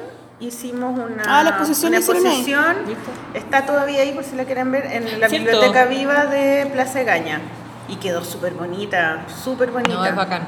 Y va mucha gente, o sea, todas las veces que yo he ido siempre está lleno de gente usando la biblioteca. Y ahí también yo hice una presentación, mi hermana presentó su libro también. Sí. No, se hacen Sí. muchas cosas. Yo también he ido a varias weas en las ¿Y bibliotecas. cuántos años trabajaste con ella? Yo creo que como dos años y medio. Ya. ¿Y Sí. qué pasó? Pasó ¿Te peleaste que... con el no, para nada. No, fue... Claro. No, Claudia Lavarriera era mi jefa y bueno, la amo hasta el día de hoy. Seca. Saludos a Claudia sí. Sí, que ahora trabaja en las bibliotecas de la Católica, que hay en la, en la Católica. No, pasó que era como que se volvió repetitivo lo que tenía que hacer en la fundación. Como que llegué a un, a un punto en que sentí que era como que ya había aprendido lo que tenía que aprender ahí. Eh, además me iba a casar. Además, eh, por primera vez Hernán iba a estar contratado. Él siempre había trabajado como arquitecto, pero sin contrato. Entonces era como, y yo era la contratada. Entonces fue como el momento de decir como, ya, Ahora hazte cargo tú, weón. ahora podemos cambiar. Y era como que yo tenía muchas ganas de Quiero ir al gimnasio en la mañana. Claro. Ya, weón, me voy al sé si el gimnasio. Al gimnasio. Quizás a un café. Me voy a la A pilates. Quiero ir a pilates. Ojalá, no, sí. A yoga, más a yoga, ese yoga caliente, ¿cómo se llama? Al Bikram. Yoga caliente. No me imagino ni una de esas cosas. ¿Ah? Quiero dormir hasta tarde, algo más. Sí, pues y yo quería ilustrar más, como que había tomado el taller con la Isabel Hojas, ¿cachai? Ay, Elizabeth. ¿cómo fue? Y también yo le tengo ganas a la Isabel Ojalá la encuentro No, tan es la que ya raja, demasiado la seca. weona. También, también hay que invitar a la Sí, Isabel. y su taller el- ganas tengo. hace varios, pero eh, ¿Y cómo fue? ¿Cómo era su taller? Bacán, los ejercicios eran muy bacanes, ¿Qué porque te onda? hacía como experimentar con materiales y también eran como ejercicios bien distintos de como cosas más técnicas, de repente como un ejercicio de color. Te pasaba una foto y tenías que intervenirla y generar dos atmósferas distintas. Me acuerdo de ese y otro muy distinto que era como que te pasaba un verso de un poema y tenías que ilustrarlo. Ella lo hace con otra niña, ¿no? Sí, oye, ahora se me fue su nombre. Pero esa vez cuando yo lo tomé, porque eh, lo hacía como en su casa, era ella con una amiga, muy seca también, ¿cachai? Sí. ¿La no que sí ha grabado? No, creo que ella es como del mundo de las palabras. No, ¿O no? yo creo que sí ha grabado. Es que puede que ahora haga otro con otra persona, Es no la lo sé. que, porque- que en ese taller que está eh, frente a. mm, en, en, en Vitacura. No, pues en su casa, dice la Vero. Es que ahí era en su casa, sí. Ya. Y ahora ve- hace talleres como en casa oficio. Entonces yo después tomé uno de acuarela con la Isabel así cortito. ¿Y dónde está su oficio? Ese está en Vitacura, ¿no? Que No sé, se cambiaron hace poco. Sé que donde yo fui ya no estaba, que era como cerca de mm, Barrio Italia. Ya. Pero siempre tienen como unas casas muy ricas. Así hacen unos talleres. Qué bacanes. bacán. Y, mm, y ahí fue como el momento de lanzarme como freelance y yo tenía muchas ganas de hacer talleres con la Luciana. Teníamos ganas ¿Y de en hacer qué talleres. minuto sacaste tu planner o tu. Em, la agenda? ¿Verdad? Me pasa a veces. Primero Pasó- sacaste el libro, ¿no? Primero, ¿Cómo no, empezaste primero- a hacer en la dinámica Eso del era libro? como, inter- eh, como Facebook, ¿no? Que Yo, lleva, yo llevaba como dos años en la fundación y empecé con esta cosa de quiero ilustrar, no quiero ser diseñadora, necesito tener un proyecto propio. Y Alfredo eh, empezó con su Ciento y Miento, ¿cachai? Con su cómica Mm. Él fue autobiográfico. primero. Él fue primero. claro. y que lo hizo así como con la pretensión de desahogarse porque en ese momento él estaba en la casa cuidando a los niños mientras la Clau trabajaba y era como que tenía muy poco tiempo para trabajar, trabajar en la noche. Entonces empezó a hacer ese cómic y nunca se imaginó que le iba a ir bien y la gente le empezó a comentar, todos los papás se sentían súper identificados y al tiempo sacó su primer libro. Y yo fue como, ah, yo también quiero hacer algo mío, ¿cachai? Eh, y como... Y ahí salió la idea de hacer este blog. Yo siempre lo empecé como un blog. Era un y, blog, en, y en el momento Facebook estaba súper como funcionando súper bien y también la subía por Facebook. Y yo nunca pensé que la gente iba a enganchar y me empezaron a comentar, la gente lo empezó a visitar eh, y fue bacán, yo estaba súper emocionada así como de que le empezó a ir bien. Y después hiciste la agenda. Y ahí me escribieron, yo creo que como al año, de Isofit que querían hacer una agenda. Y yo no lo podía creer, era como yo de niña así amaba las agendas, mi sueño era trabajar en Bilat, era como no puedo creer que me estén ofreciendo hacer una agenda, ¿cachai? ¿Hizo fit qué es lo que es? Eh, ¿Como librería nacional o no? No, no. Es que tienen como cuatro, cuatro marcas que es como la misma empresa, pero hacen como eh, lápices, blogs, libros, agendas, Mm, Ya. ¿cachai? Materiales de escritorio. Materiales de escritorio, sí. Y fue bacán porque cuando fui a la reunión me dijeron que en el fondo estaban buscando como nuevas ideas para hacer agendas y una diseñadora que trabajaba ahí conocía mi blog y le encantaba. Y ella como que lo recomendó. y fue bacán. Y justo al mismo tiempo yo estaba conversando con Miguel Ferrada de Arcano, que era el que había publicado Alfredo Consentimiento y que él se interesó como también por sacar el libro de Me pasa a veces. Entonces salió la primera agenda como al mismo tiempo del libro, Del libro. recopilatorio. Ah, y ¿cachai? el libro es con ese editorial. La Sí, pri- La sí, primera. sí. O sea, el primer libro. Es, el libro de Me pasa a veces salió con Arcano. Ya. Y en este, en este momento igual se traspasó a los libros de Me pasa a veces, ahora los tiene Alfredo. Ya. Hubo ahí como unas negociaciones entre Alfredo y Miguel. ¿Y en qué minuto aparece la Casa Holanda? Eso fue después. Yo creo ¿Me estoy que... saltando muchos no, años? No, no, Sí, pero ha sido dos años después. Como que eso es en verdad buena onda de mis padres porque nosotros siempre les hablábamos, estábamos haciendo los talleres, eh, quiero ilustrar. ¿Y eh, dónde los hacían? En la Casa de la Lucía, en Ah, Providencia, su departamento. Alfredo empezó con ganas de hacer su taller Quiero Escribir, eh, que empezó así como una licencia, los talleres así como quiero. La Lucía como que necesitaba un taller, yo también como que soñaba con tener un lugar donde trabajar, como que estaba trabajando en mi casa, como que nosotros siempre le transmitíamos como a mis papás como, hoy sería bacán tener un lugar en que tuviéramos espacio para hacer clases. Justo calzó que mi papá tenía una plata que podía como invertir en algún lugar. Dijo, ya, ¿y qué pasa si como compro esta casa, la arreglamos y hacemos eso que ustedes vienen diciendo que quieren hacer? ¿Cachai? ¿Qué onda la oportunidad? Increíble, No, mejor bacán, no. ¿cachai? Y, y yo creo que Taller Holanda de tener ya como 5 o 6 años. Claro. ¿Cachai? Entonces, en su momento yo al principio compartía una oficina con la Lucía, después me- se fue a Estados Unidos y me abandonó, pero era como que teníamos el taller juntas, Andrés ha estado trabajando ahí desde entonces, ha- hacíamos los talleres, quiero... ¿Todos tienen su taller ahí o no? No, no. Lo tiene, no. ahora Andrés y yo.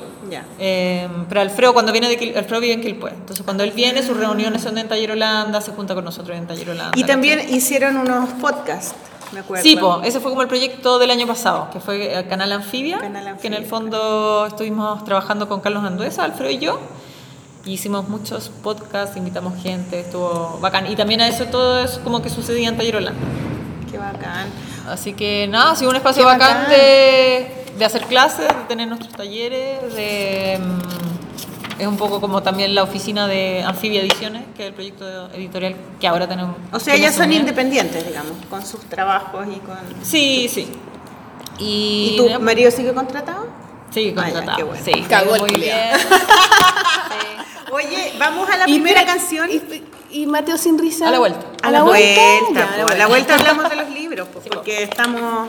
Ya, Ya. a ver, la Mara nos va a A recomendar ver, una canción, ¿no? ¿quién es Pedro Green? Ya, Mara, Sí, ¿Qué onda Pedro cuéntanos. Green y el sillón? A ver, ¿cuál es la relación? El sillón de Pedro. Pedro, eh, amor de mi vida y mi marido. Así se habla del marido, pues cabra, aprendan. Puta la weá. Pedro Green, eh, percusionista. eh, eh, Es un va- músico va- muy conocido, ¿verdad? Es, es bastante. ¿Cómo es lo que hace el Pedro? Como hace unas dinámicas como con los... como- tiene como una... ¿Cómo se llama? hace algo, una actividad que tiene un nombre. Bueno, Pedro es percusionista y es baterista, eh, pero ha estado incursionando los últimos años en una dinámica que le ha ido bastante bien, que se llama Tambores del Alma, y que son círculos de tambores.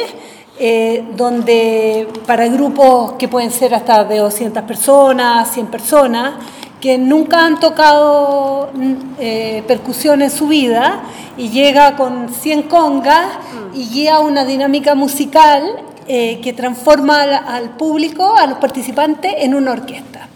Es súper buena la wea. Y es muy bonito. ¿Tú lo has visto? No, pero sí he sabido de esa actividad. Sí, sí, y le ha ido muy bien con eso y bueno, pero paralelamente a eso él siempre eh, tiene un grupo que se llama La Marraqueta, antes era conocido con su grupo Cometa y nos va y ahora vamos a tocar un ¿Y la un marraqueta de- y cometa son. ¿Qué tipo de música es? Eh, jazz y jazz fusión y puentes entre el jazz y el folclore. De hecho, el, eh, el primer tema que vamos a escuchar hoy día, que es del disco de Pedro Green, que se llama Pebre, se llama Devuélvanle la tonada.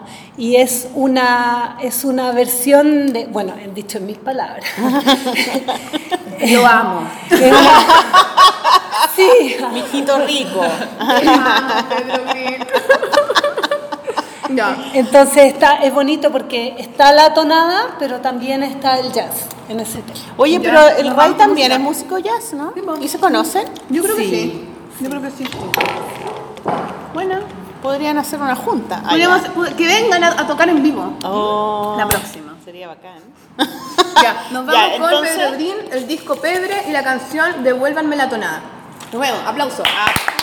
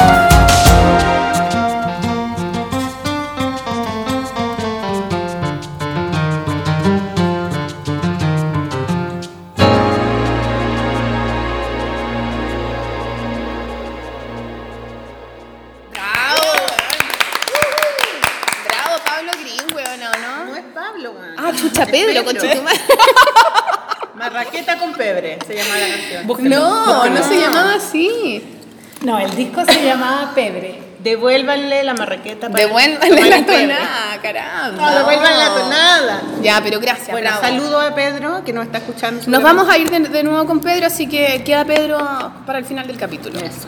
Todavía no, no terminamos con. Pedro. Oye, eh, entonces quedamos en que Me pasa a veces. en, en- y en Holanda, en Taller Holanda, que abrieron el taller y empezaron a hacer clases. Eh, ¿Y cuándo hicieron la, la editorial? ¿Eso fue hace poco o fue en ese mismo momento? Yo creo que fue un poco después de que ya había estado funcionando Taller Holanda. Eh, Alfredo había publicado, yo creo, su Cientuimiento y los Lado B con Arcano. Y Alfredo es como una máquina de ideas. Él siempre tiene como 18 libros en su cabeza en paralelo. Entonces, como... ¿Lado B es de él también? Sí. Ah, es que es súper distinto a Sentimiento. Es que, Nada Al- que ver, Alfredo claro. es como que le gusta explorar. Es como escritor también. Es escritor, También es guionista, escritor. dibujante de cómic, todo. Y le interesan como los formatos y el libro. ¿Y Alfredo qué estudió? Ingeniería civil. Ah, qué bien. Qué heavy. Heavy. Es heavy.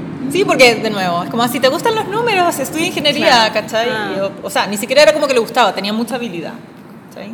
Y él, en la mitad de la carrera de repente dijo como que no, no sé si quiero estudiar esta cuestión. Le gustaban igual como los videojuegos, pensó en algún momento eh, eh, como irse como para la informática, pero también es como súper hostil y te enseñan cómo hacer páginas web para bancos. Entonces como que él dijo, no es como un espacio creativo, ¿cachai? Eh, entonces cuando salió, eh, trabajó un tiempo por como ingeniero, pero empezó al tiro como a hacer su cómic de sentimiento. También te conocí a ti. Eh, sí, yo me acuerdo Sí. que él fue a mi taller a mostrarme el libro y que estaban recién sacando la, la editorial. ¿Viste? Sí. Qué bacán. Igual, ¿por Entonces- qué crees tú como esa cosa como de buscar esa independencia? ¿Qué es lo que te llama la atención?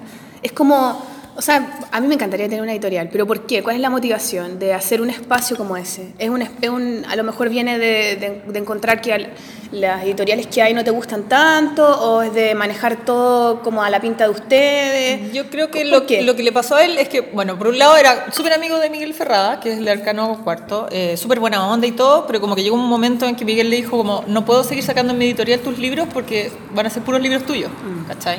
Como te digo, Alfredo siempre tiene como muchas ideas. Entonces déjame, como- huevón, déjame, le dijo, No, y Miguel Déjame ha, to- ha tomado un camino de que cada vez se ha, se ha alejado más de ser editor y eh, como que lo que quiere ahora es como escribir. Se está dedicando más como a, a ser escritor, está escribiendo su, no sé si su primera novela, está muy como en esa bola. Somos medio vecinos con el Ferrada. ¿Cachai? Vivimos cerca. ¿Viste? Ah. Entonces, pasó Un eso saludo un para el poco. Ferrada. Sí. eh, Que es cuático el Ferrada, porque yo lo miraba, perdón, lo miraba como de afuera, porque no cachaba. Yo los conocí, al Alfredo también, lo miraba me- medio de afuera, y tu- tuve la oportunidad de compartir con ellos en una dibujona que nos invitaron a, puta, no me acuerdo ese tiempo, caleta, en Antofagasta.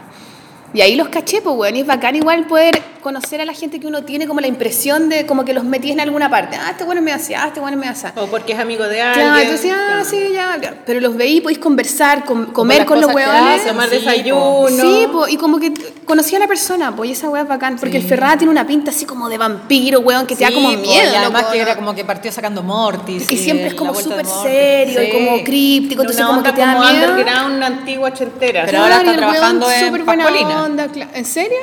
Entonces Sí. tú decís como, ¿el de Mortis? Sí, porque en verdad su volada es como el guion, hacer historias, crear personajes. No, a mí me cae súper bien, así que bacán. Saludos. Así que eso. Bueno, y a Alfredo le pasó eso eh, y como que dijo, yo, yo encuentro que Alfredo tiene una gran capacidad para crear cosas, ca- sacar cosas adelante, em, como que siempre le ha interesado el cómic, ha escrito varios guiones de cómic, entonces él con- se consigue la lucas, trabaja como ingeniero y con esa lucas le paga al dibujante de cómic, ¿cachai? Genera, es abundante. Genera. Él le gusta hacer proyectos, ¿cachai? Le gusta trabajar con gente y le gusta hacer sus propias cosas. Entonces fue como, el paso natural era un poco hacer su propia editorial, ¿cachai? Que ha sido todo un aprendizaje y de cachar cómo funciona el mundo y que hay que imprimir pocos libros y que uno tiene que ir llevándolo así puerta a puerta para venderlo, claro. mostrarlo.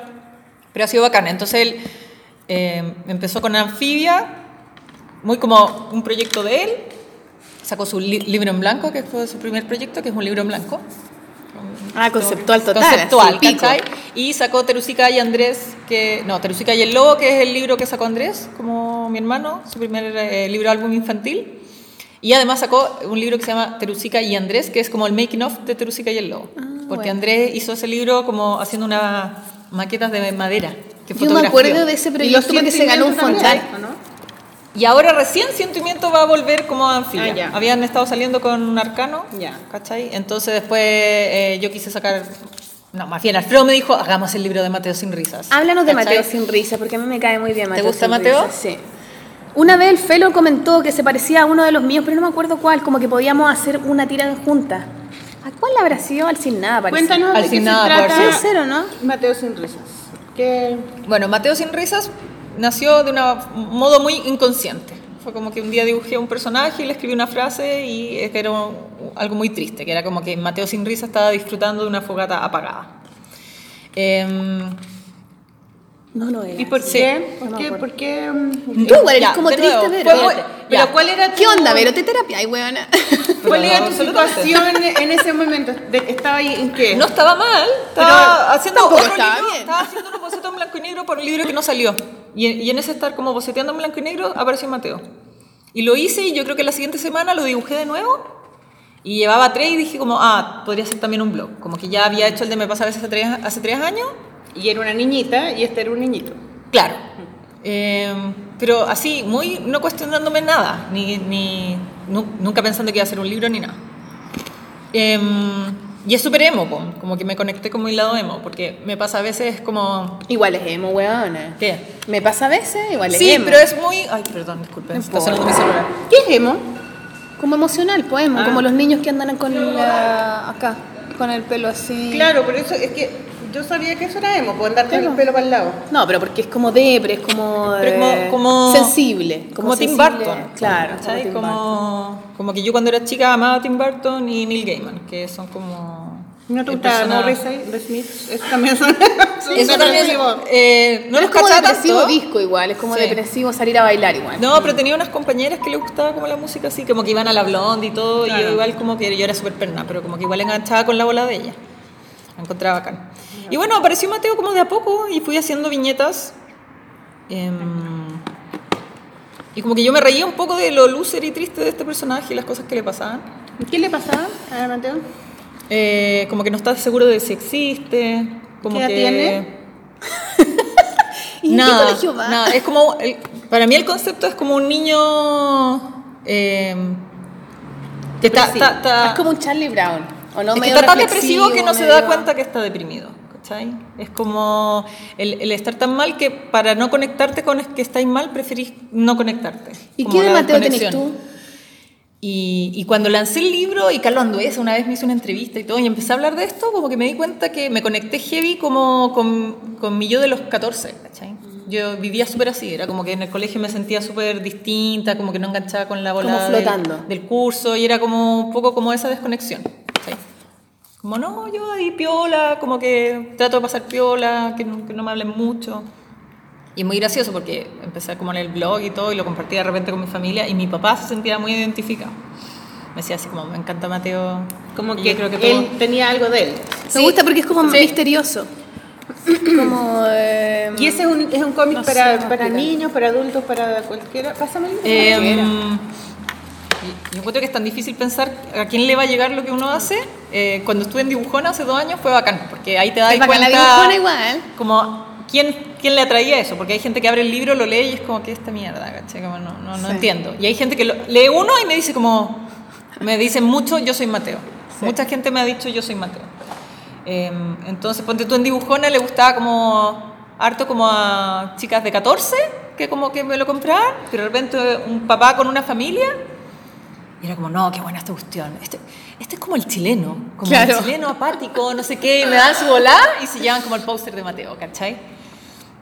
Eh, así que, nada, pues como que a mí me gusta harto como, como estos libros de hermanos me pasa a veces y Mateo porque siento que exploro como cosas bien distintas, como sensibilidades bien, bien distintas. Dice, Mateo sin risa intuye que algo le falta a su vida. Ese también me gusta a mí. Está sentado en un triciclo que tiene una rueda nomás. Sí, ese es Mateo, ¿viste? Es como, como que cuando sabéis que estáis mal y que, y que, y que podría estar mejor, pero como que no quería hacer el esfuerzo o no sabéis cómo hacerlo. Ay, weona, es como ¿Cachai? cuando estáis acachado, cuando estáis durmiendo para el pico y te da frío y como que estáis tan ahueonado que no podéis abrigarte. Eso y mismo. lo pasáis como el pico, y lo pasáis como el ¿Cachai? pico, y lo pasáis como. A mí me pasa caleta esa Para mí es como esa inacción. Es como un ¿cachai? personaje que representa una sensibilidad. Una Claro. Sí, y entonces atrás dice Mateo sin risa está resignado a dejar la vida pasar.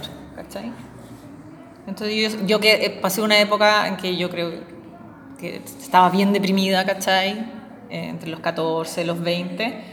Para mí eso es Mateo sin risa y me pasa a veces muy como mi 20, entre los 20 y los 30. Pero eso, Oye, llegaron, ¿cachai? llegaron unos millonarios a Sí, comprar obras con. Chetumare, así Oye, que pónganse, pero- chiquillos. Pero no solamente, yo, me- según lo que tú hablas y lo, y lo que leo, no sé si sea específicamente de la, de la adolescencia, No. sino que No, es de un estado. De, de todo el...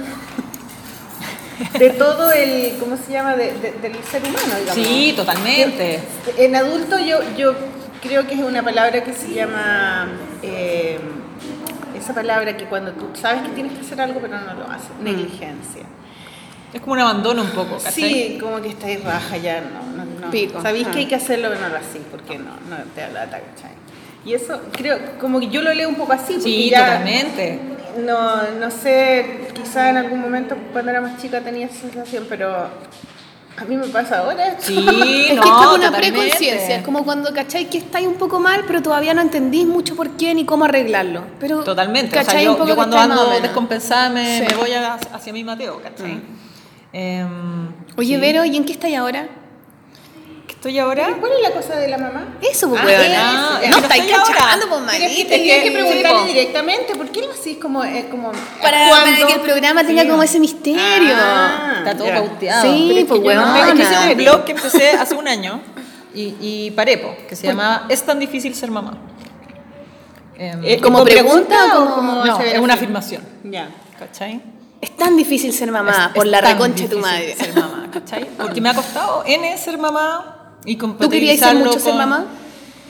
Yo quería mucho ser mamá eh, y yo pensé que me iba a ser más fácil ser mamá. Si eso me pasó. Yo pensé que estaba No. súper preparada Claro. y que yo quería tener hartos hijos. ¿Cachai? Yo vengo de una que familia quererlo, ¿no? grande. No, y que como que iba a poder y que era súper fácil compatibilizarlo con que yo era flexible, entonces y ser ilustrador igual como flexible, entonces que yo iba a poder. Y el marido con un contrato. Sí, como que bien, ¿cachai? Eh, y me costó heavy, desde que, desde que me quedé esperando a la Jacinta y desapareció mi creatividad. Fue una cosa así como que yo jamás me lo esperé. Yo como que siempre te hablan que la maternidad todo florece, la cuestión. De hecho, en mi blog hay una viñeta sobre eso, ¿cachai? Y yo lo único que quería era dormir todo el tiempo, ¿cachai? En vez de decir, y yo decía, como es el momento previo a que nazca la Jacinta, tengo que ahora aprovechar Claro. de hacer muchas cosas, proyectos, y nada, como que no se me ocurría nada, ¿cachai? Y después de cuando ya nació, fue Peor, peor. Fue peor. Obvio, difícil. me- ¿Qué les he dicho Sí, a todas? Fue muy Es terrible tener hijos. es difícil, es que es muy difícil. Y yo siento que el- la sociedad, yo siento eso, te prepara muy poco para lo difícil que es. Sí. ¿Cachai? ¿En qué sentido? Te hablan de todas las maravillas, del instinto y... Depende con quién hables. pues, Si habláis con la Sol, te va a hablar puras maravillas. Si habláis conmigo, Ya. estar preparada. Bueno, y porque... Yo siento que al revés, yo siento que más que dicen lo contrario. Sí, bueno. Pero- y también tiene que ver con la experiencia de cada uno. No, y da, lo y da lo mismo. Es que yo encuentro que todas las experiencias, ninguna es totalmente positiva y tampoco ninguna es No, totalmente para negativa. nada, para nada. No, yo creo que yo venía súper con la imagen de mi mamá super mamá, que se la pudo con siete y es como... que concha tu madre. Con, ¿Y tu mamá no estaba deprimida, abandonada, con siete hijos? O sea, yo el análisis que hago ahora es como mi mamá estaba súper colapsada, ¿cachai? Y Pero lo nunca- entiendo demasiado. pero nunca lo demostraba. O a lo mejor yo sentía que hay un momento en que andaba como enojado, que claramente había dormido poco, pero su discurso, yo creo que tiene que ver, harto con el discurso, ¿cachai? Como que su discurso es siempre como, no, uno se las arregla, uno apaña, hay que hacer lo que hay que hacer, mañana veré cómo me organizo. Y mi mamá vive así y le funciona, ¿cachai? Con las cosas buenas y malas de esa filosofía. ¿Y qué te pasó Pero, a ti? pucha, hartas cosas. Primero, como la Jacinta tiene un carácter heavy, ¿cachai? Yo, y yo siento que yo soy como piolita y, y ella es como de armas tomar, ¿cachai? Entonces, primero fue como, cómo ser mamá de una niña que tiene seis meses y sabe lo que quiere y lo que no quiere, ¿cachai? Y es como brígido. También la Jacinta es como una guerrera, ¿cachai? Por un lado. Segundo, yo venía súper arriba de la pelota, como ilustrando, haciendo proyectos, era bacán y, y vaya exposiciones y hablar con gente. Y esto es como estar encerrada en tu casa, ¿cachai? Sola. Sí. Entonces, la soledad de la fome, maternidad. ¿cachai? Fome, como ir a la plaza. Ir, como que. Weas tontas, como del día a día. Odiaba salir con coche, lo odiaba. Porque me gusta caminar rápido, porque me gusta poder entrar a una tienda. No, como, ¿entrará el coche por la puerta? ¿Cachai? Es que si me pongo en este pasillo, tapo la pasada. ¿Y, eso, ¿Y eso duró cuánto tiempo? ¿Tres años? No, no. Yo siento que ha durado cuatro. Ahora es más fácil. ¿Cuántos años tiene la Jacinta? ¿Tiene cuatro? Tiene cuatro. Ahora es mucho Ah, más fácil. Estás todavía ahí. Es que es chica todavía, chica. ¿cachai? Entonces es, es como todo, porque es como. Ya, cuando es guagua y que no se enferme y la cuestión, y odiaba ir a vacunarla. Nana perrada y al final me decía, ya, yo voy a vacunarla. Eh, dos ¿Por qué? años. Porque lloraba. Porque lloraba y la Jacinta cuando llora, llora, que se entere todo el barrio. O sea, yo siempre era como, van a llegar los carabineros, se van a creer que le pego, ¿cachai? Como llora esta guagua. Eh, dormimos como y las miradas de la gente culiada, weón. Cuando Todo la, la eso, guagua po. llora y la gente te mira entre que estás matando a tu guagua, entre que eres No, como y el pico, cómo no, no lo calmáis a controlaba, guagua, Cuando tú perdís la paciencia, Que lo- es que está como mal ya, enseñado. deja de huear, deja de gritar. Es como, oh, claro, maltratadora. sí. Todo eso, po, Mala madre, ma- a mí se me ha caído el Rafa en los juegos, weona, y es como que todo el mundo así como, pobre, weona, ¿cómo no podéis cuidar a tu hijo, weón? Tonta, Todo weona. eso, vos, ¿cachai? Y yo estaba acostumbrada como a andar por la vida como en la mía y ahora es como estar preocupada de cómo lo así, no lo así. Yo siento que han sido cuatro años también como de, de como especializarme en maternidad, ¿cachai? Como, de, como de leer libros, como que de aprender cosas y como uno viene con un modelo de cómo lo criaron a, uno, ¿cachai? Y yo he tratado de como de hacer algo igual, como en muchas cosas muy distinto. Y es peludo, pues, ¿cachai? Mm. Es como que en mi casa no había tiempo para preguntarle a cada hijo qué es lo que quiere. Es como ya, hoy día esto, y el que le gusta bien y el que no le gusta Claro, bien. claro. Entonces, como, como darle espacio a que la Jacinta opine y, y tenga espacio de libertad, pero también como enseñándole disciplina, que no se ¿Qué es lo correcto y qué no? Todo. Es difícil. Entonces, Y la culpabilidad que te da decir como ya filo, pero después como, oh, y va a tener problemas Claro, porque yo estoy dije criando filo, un no sé qué, la. Yo siento que mi energía ha estado muy en eso, ¿cachai? Cuatro años, ¿cachai? Entonces, como después llego a, a Taller Holanda a trabajar y es como, Quiero dormir. quiero dormir, Oye, pero. ¿y, y, y en qué quedó? Bueno, ¿en qué entonces- quedaron los cinco hijos que iba a tener?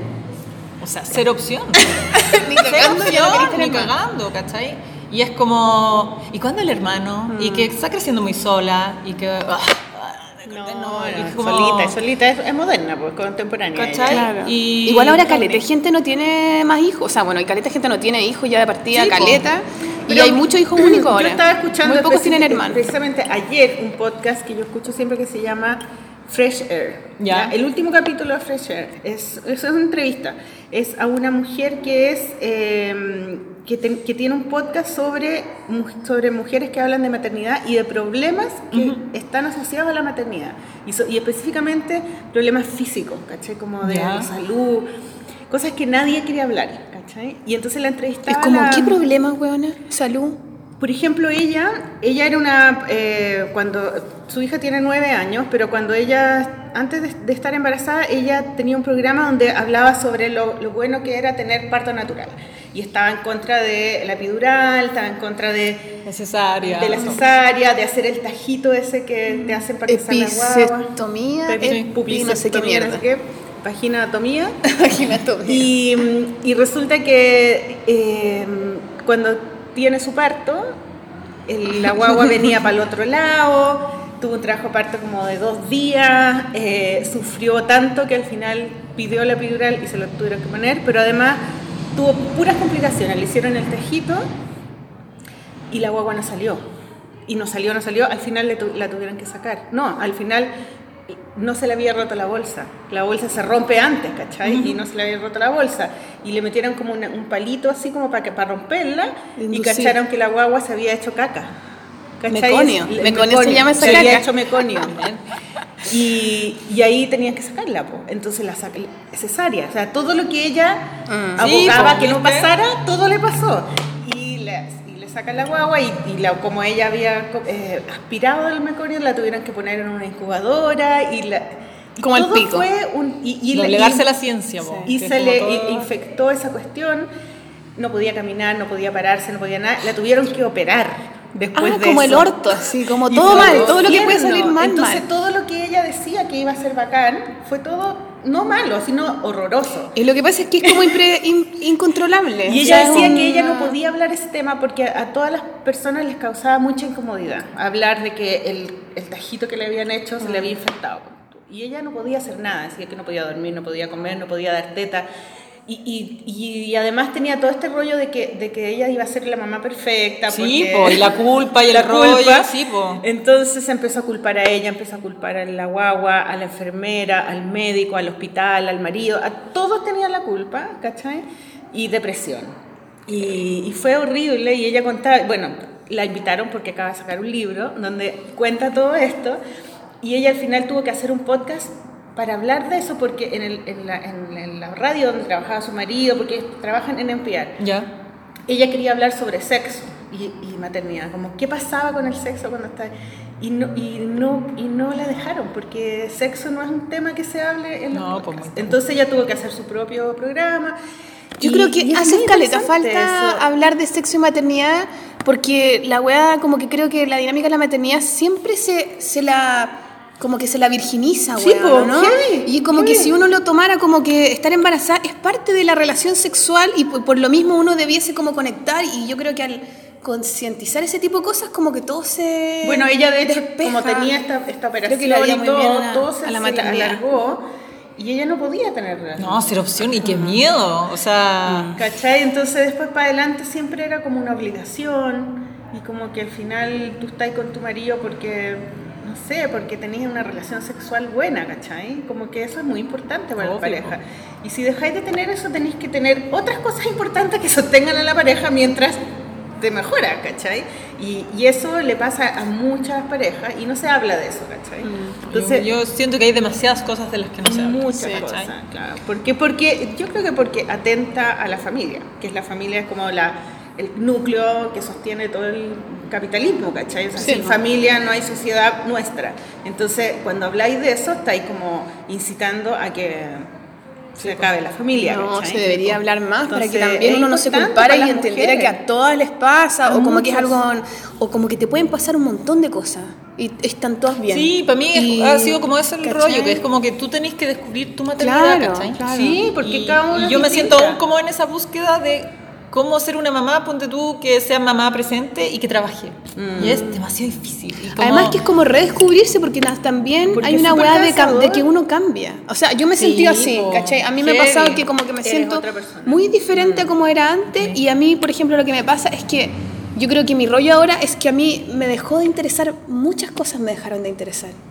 Y ahora no sé si volver a encantarme o buscar Mira, otras ah, cosas que me interesen. esa De hecho, yo estaba, el libro que te mostré recién de esta niña que bruta, que no es bruta. que Lucía me llegó Bruta. ayer. Me lle- Señorita, no, no es ¿cómo se Lucía? Bruta. ¿No, Lucía? Es chilena. Me llegó ayer de regalo de la editorial. Y es una chica que yo conozco por... Bernardita Olmedo. Sí, la conozco por, por, tu- por Instagram. Y veo su, su Yo la en y todo. Y, y lo leí, está súper bueno, pero eh, habla de las relaciones de pareja y de todo lo que pasa en la cabeza de una mujer cuando está con, un- con una pareja y cuando querís como, eh, no sé, po, entregarte al amor y todos lo- los prejuicios que hay. Y yo lo leía como mirando algo que ya no era parte de mi vida, ¿cachai? Como que, ay, qué lindo, como... Ah, yo me acuerdo Sí, cuando yo pensaba Oh, eso. Sí, claro. verdad, te juro, Sí. como algo que pasó. Pero también, o sea, esto, yo, yo decía que bueno, esto le va, le va a gustar caleta a mis hijas, porque ellas van a entrar a este mundo, ¿cachai? Sí, de un mundo que yo salí. Yo ya salí de ese mundo, ¿cachai? Yo ya no, no tengo ese rollo, porque de verdad no lo tengo.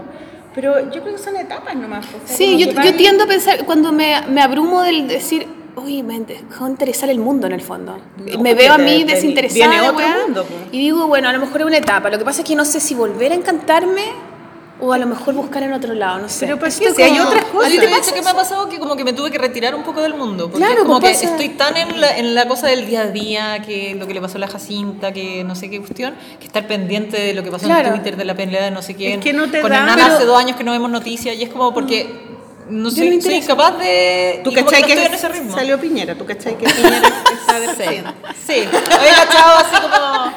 Trato de no de olvidarlo. Sí. Pero Oye, sí, pero porque ¿qué al final- hiciste con eso? O sea, ¿hiciste un, un podcast? Empecé Bueno, a hacer un blog. empecé con un, un blog, blog, ya. alcancé a subir como seis viñetas.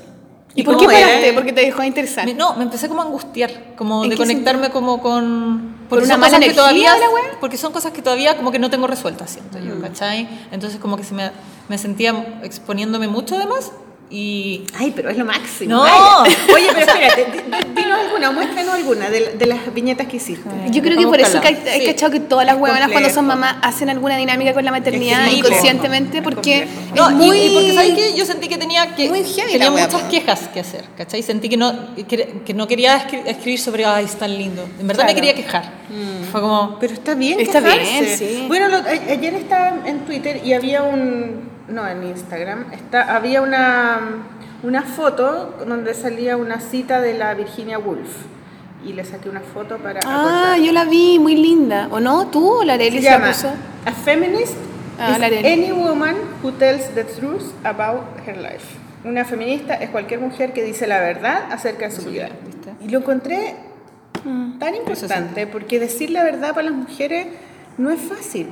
Porque estáis como enfrentándote al estereotipo, a la expectativa y, y a toda la construcción social de lo que es la mujer, ¿cachai? Versus la realidad, lo que te pasa, lo que sentís, lo que pensáis, ¿cachai? Es como... Ah, esta es una. "Weón, Dice, ya, apenas de terminé de hacer la comida y de lavar los dientes y de hacer dormir, me sentaré a dibujar y me quedo dormida. ¿Cachai? Y fue muy divertido porque me lo comentaron muchas ilustradoras. Sí, ¿cachai? Me comentó la Patti, me comentó la... Sí, yo también. Yo, huevona, yo no soy para nocturna y tengo que trabajar hasta la hora del pico y me cago de sueño, no lo disfruto. No me- a mí me carga quedarme hasta la hora del pico hueando, ¿cachai? Entonces a veces ni dibujo, pero, pero bueno, me pasa que, me pasa que, no sé si por una cosa de super- supervivencia inconsciente que me da lo mismo. No, no, o sea, en el fondo no me causa el conflicto de, pucha, quiero, pero no puedo, sino que, ah, me importa un pico, Ah, ¿cachai? qué bacán. Me dan ganas, No, es que a mí me pero, no, importa, pero a veces me da miedo que me importe un la pico. hippie. Sí, pues.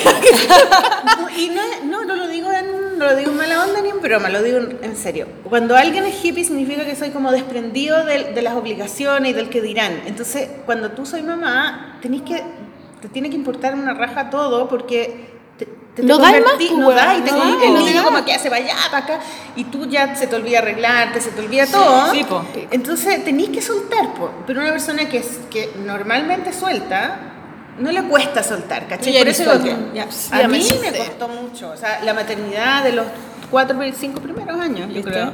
Para mí fue heavy. Y yo, bueno, él lo puso en mi diario y siempre, para mí fue terrible. Siempre he dicho que la, la crianza, para mí, fue una cosa muy difícil. muy Sí, difícil. a mí se me ha hecho difícil. Además que porque quiero, eh, quiero hacerlo bien, ¿cachai? Entonces como que quiero estar, pero también quiero ser como una mamá feliz, ¿cachai? Entonces también me pasó que al principio fue como, ya, me voy a quedar en la casa, me voy a quedar en la casa con la Jacinta, ¿cachai? Porque es súper importante y era un momento en que podía. Y ya cinco meses era como, Ya no eres. necesito... ¿Quién soy? Y además que me di cuenta que yo me definía caleta con mi pega, ¿cachai? Como que es un espacio en que yo siento que me expreso mucho, ¿cachai? Y, y nada que ver con estar en la casa. Porque Hay gente que en su casa que- es como mi casa, mi lugar, Además invito que te, yo no soy te así. costó encontrar ese Sí, pues me esa había definición, costado. todo tu eh, como viendo tus hermanos que eran como tan perfectos Sí, que dibujaban y, y después escogiendo otra carrera sea para ti eh, eh, convertirte en ilustradora fue una conquista personal Sí, absolutamente, entonces ya como- la maternidad es como ah y ahora voy a tener un hijo y es como y voy a seguir siendo ilustradora Y lo llevo para mi mundo y ha sido al revés, ¿cachai? Claro. Como que he Sí, tenido que no, retirarme sí de mi puede, mundo y estar en el mundo de la Jacinta, ¿cachai? Entonces como una tensión muy grande entre sentir que, que igual es bacán estar y que, y que, y que sé que después voy a decir como fue bacán, ¿cachai? Fue bacán, además que a las mujeres no se, les, no se les permite como quejarse ¿ah? Y, y yo, o sea, en mi entorno, quizá, no sé, quizás tú tuvieras un entorno más hippie y es como más como lo bueno y lo malo. Yo siento que como del lugar de donde yo vivo, decir que estoy colapsado con una es como absurdo, ¿cachai? Mi Claro, mamá- tu mamá Mi mamá tenía tuvo siete. siete. Se mira Ellos eran siete "Ay, hermanos. bueno". Mi papá eran ocho hermanos. Claro, ¿cachai? entonces, ay, te y mi hermana mayor tiene tanto. cuatro, ¿cachai? Entonces yo una cuestión que como, uno que es fácil. claro Y, y tener otro, porque es fácil, porque uh, tener dos es más fácil que tener uno. Y yo, que es como que no se enfermen, que... y la Jacinta es como que, que es demasiado bacán. Pero es como, no quiero comer eso. Bueno, es que No eso también son los ropa, cabros chicos que también te enfrentan a tus sombras y a tu dinámica y a todo lo que uno no puede controlar, la Jacinta, así Entonces como- también es... Yo, claro, yo, bueno, pienso yo que a lo mejor va a ser una etapa nomás. Yo también, el Sí. mío tiene dos. Estoy más sumergida en la wea, ¿cachai? Sí. Pero me- también me cuestiono esa wea. Yo creo que, que es angustioso desde que te embarazás y que empezar a cambiar, que tu cuerpo ya como que no es lo mismo, que tú estás todo como mutando. Hay un proceso de transformación muy grande que dura mucho tiempo. Mm. Sí, Entonces, esa angustia de no saber quién es, quién es uno ahora, qué te gusta, ya no es lo mismo. Entonces, como que yo creo que ese pulular entre entre la identidad que cambia mucho y que no, no se termina de cuajar, y bueno, no sé si en algún momento se terminará realmente de cuajar, es un poco angustiante. Me miran a mí como Hay muchas preguntas. cuajar. No sé, pues bueno, vos tenés más experiencia. Yo como que bueno, no sé. ponía en el blog así, pues, ¿cachai? Como que yo siento que ser mamá no es tener todas las respuestas, sino Claro. es que es hacerse todas las preguntas. Todas las pregu- Y, eh, totalmente, llevo cuatro claro. años en esa, ¿cachai? Mm, Como que yo igual estaba resuelta, esto me gusta, esto no me gusta, hacerlo sé hacer. Y ahora es, todo es así, ¿cachai? Como, eso estará bien, esto estará mal. Ha sido yo, como un, yo más un bien, proceso... yo creo que como que el- siento como que uno cuando cambiáis de etapa siempre es doloroso o sea Mm. es como que porque tenéis que dejar atrás cosas y, y no sabéis lo que viene entonces es más fácil querer lo que ya pasó porque Claro. Sí, por lo desconocido. entonces entrar en la maternidad que es un camino infinito porque los hijos te pueden o sea podéis morir tú antes que los hijos entonces siempre van a ser tu hijo Ojalá.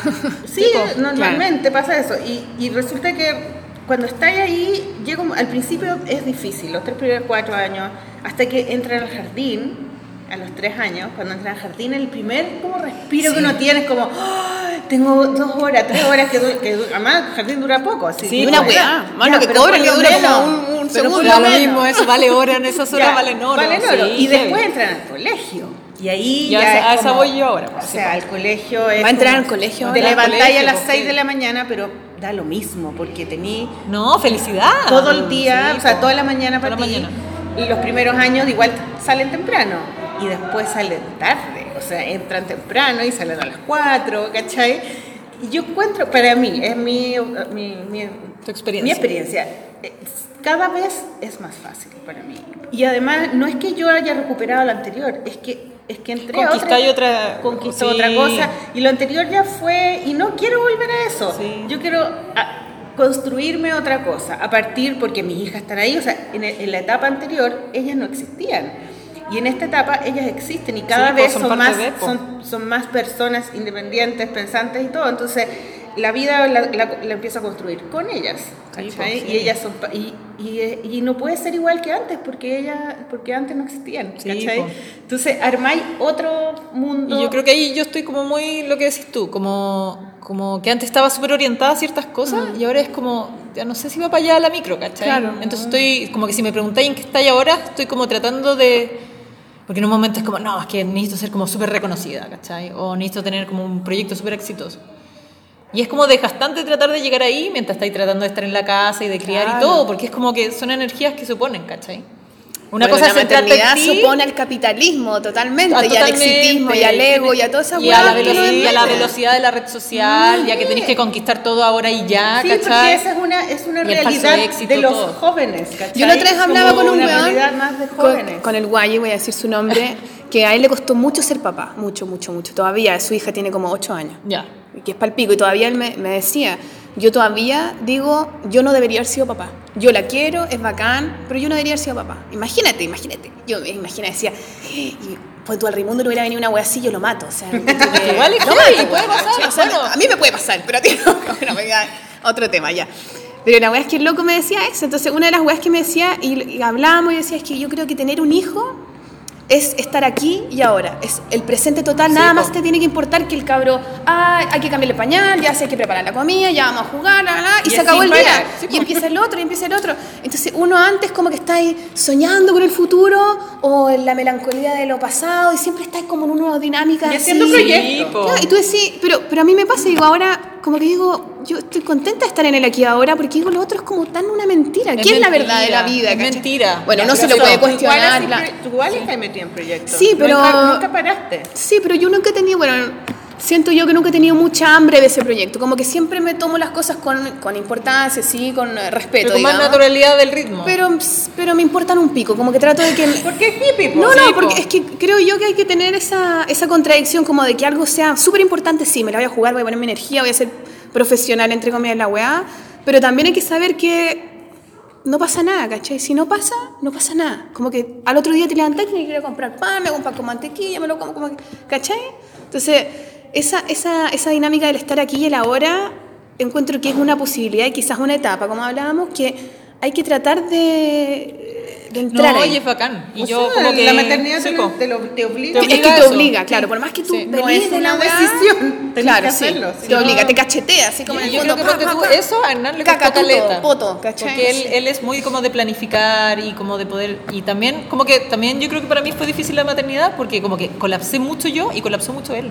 Siendo que... Mm. Es que es una bomba queríamos, atómica, weón, Queríamos sí. tener hijos, pudo ser planificado y como que nos pudimos preparar y toda la cuestión. Pero es como...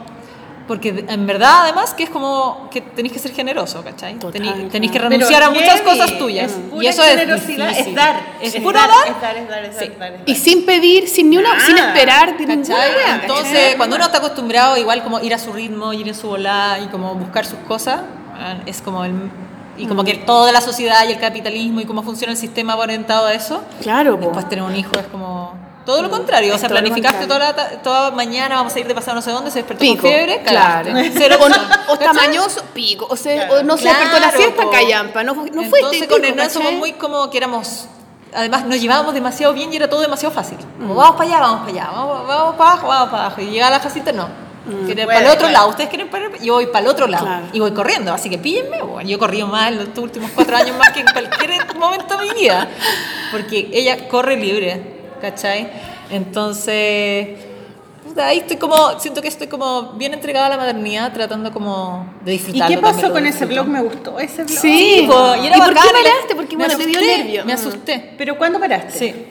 Eh, Ah, weona, sí, No, llevaba, ¿Cuándo paraste? po? Sí. ¿Cuándo? ¿Qué, qué? llevaba como seis viñetas.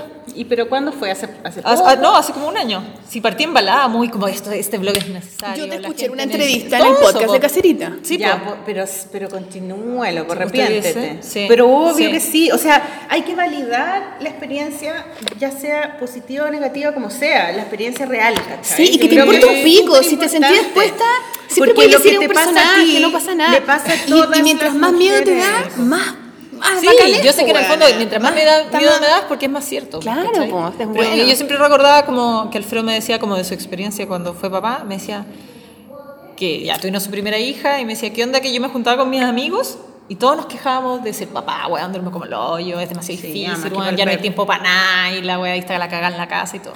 Y eso que a ellos les toca el 5%, La parte más fácil, el 5% de la pega. Entonces me decía, era bacán porque me juntaba con mi amigo y era un espacio así como de desahogo Sí, bacán. po. En cambio, ¿qué le pasaba a la Clau, a su señora? Que cuando se juntaba con las amigas, todo era perfecto. po. Sí. Ay, que sí, Por que eso no sé te qué, digo, por la eso- cuestión, Ay, y llegaba acá como, puta, soy la peor mamá, weón, soy la única que no puede y todo. Además, yo encuentro que uno se.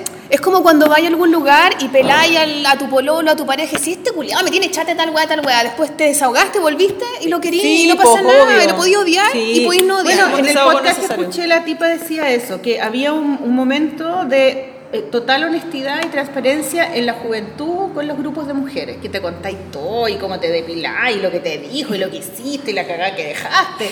Y, y como que es, muy permitido sí. equivocarse, ¿cachai? Cuando eres joven. Pero una vez ella dice, yo me casé y todo cambió. Ya no tuve nunca más ese lugar de mujeres donde reconocíamos que nos habíamos equivocado, de que habíamos dejado la cagada, porque de ahí para adelante todas eran perfectas, ¿cachai? Y es mentira. Y entonces, ¿por Sí, qué po. uno tiende a mentir, ¿cachai? Y eso es una construcción social, eso es una hueá cultural. ¿cachai? Porque Sí, claro, sí, porque po. si no te queda la cagada, weona, te, ah, te divorciaste, oh, la mansa cagada, o no quería a tu hijo, Pero hay ah, que de cambiar mierda. eso, hay que ser Sí, y por decir lo que pasa, porque al final es lo único que te va a, a sacar el estrés tuyo. Sí, y, y- y lo que digo yo, hay que restarle importancia, está bien. A lo mejor decir, oye, Jacinta, culia cabra, weona, me ganas de matarte.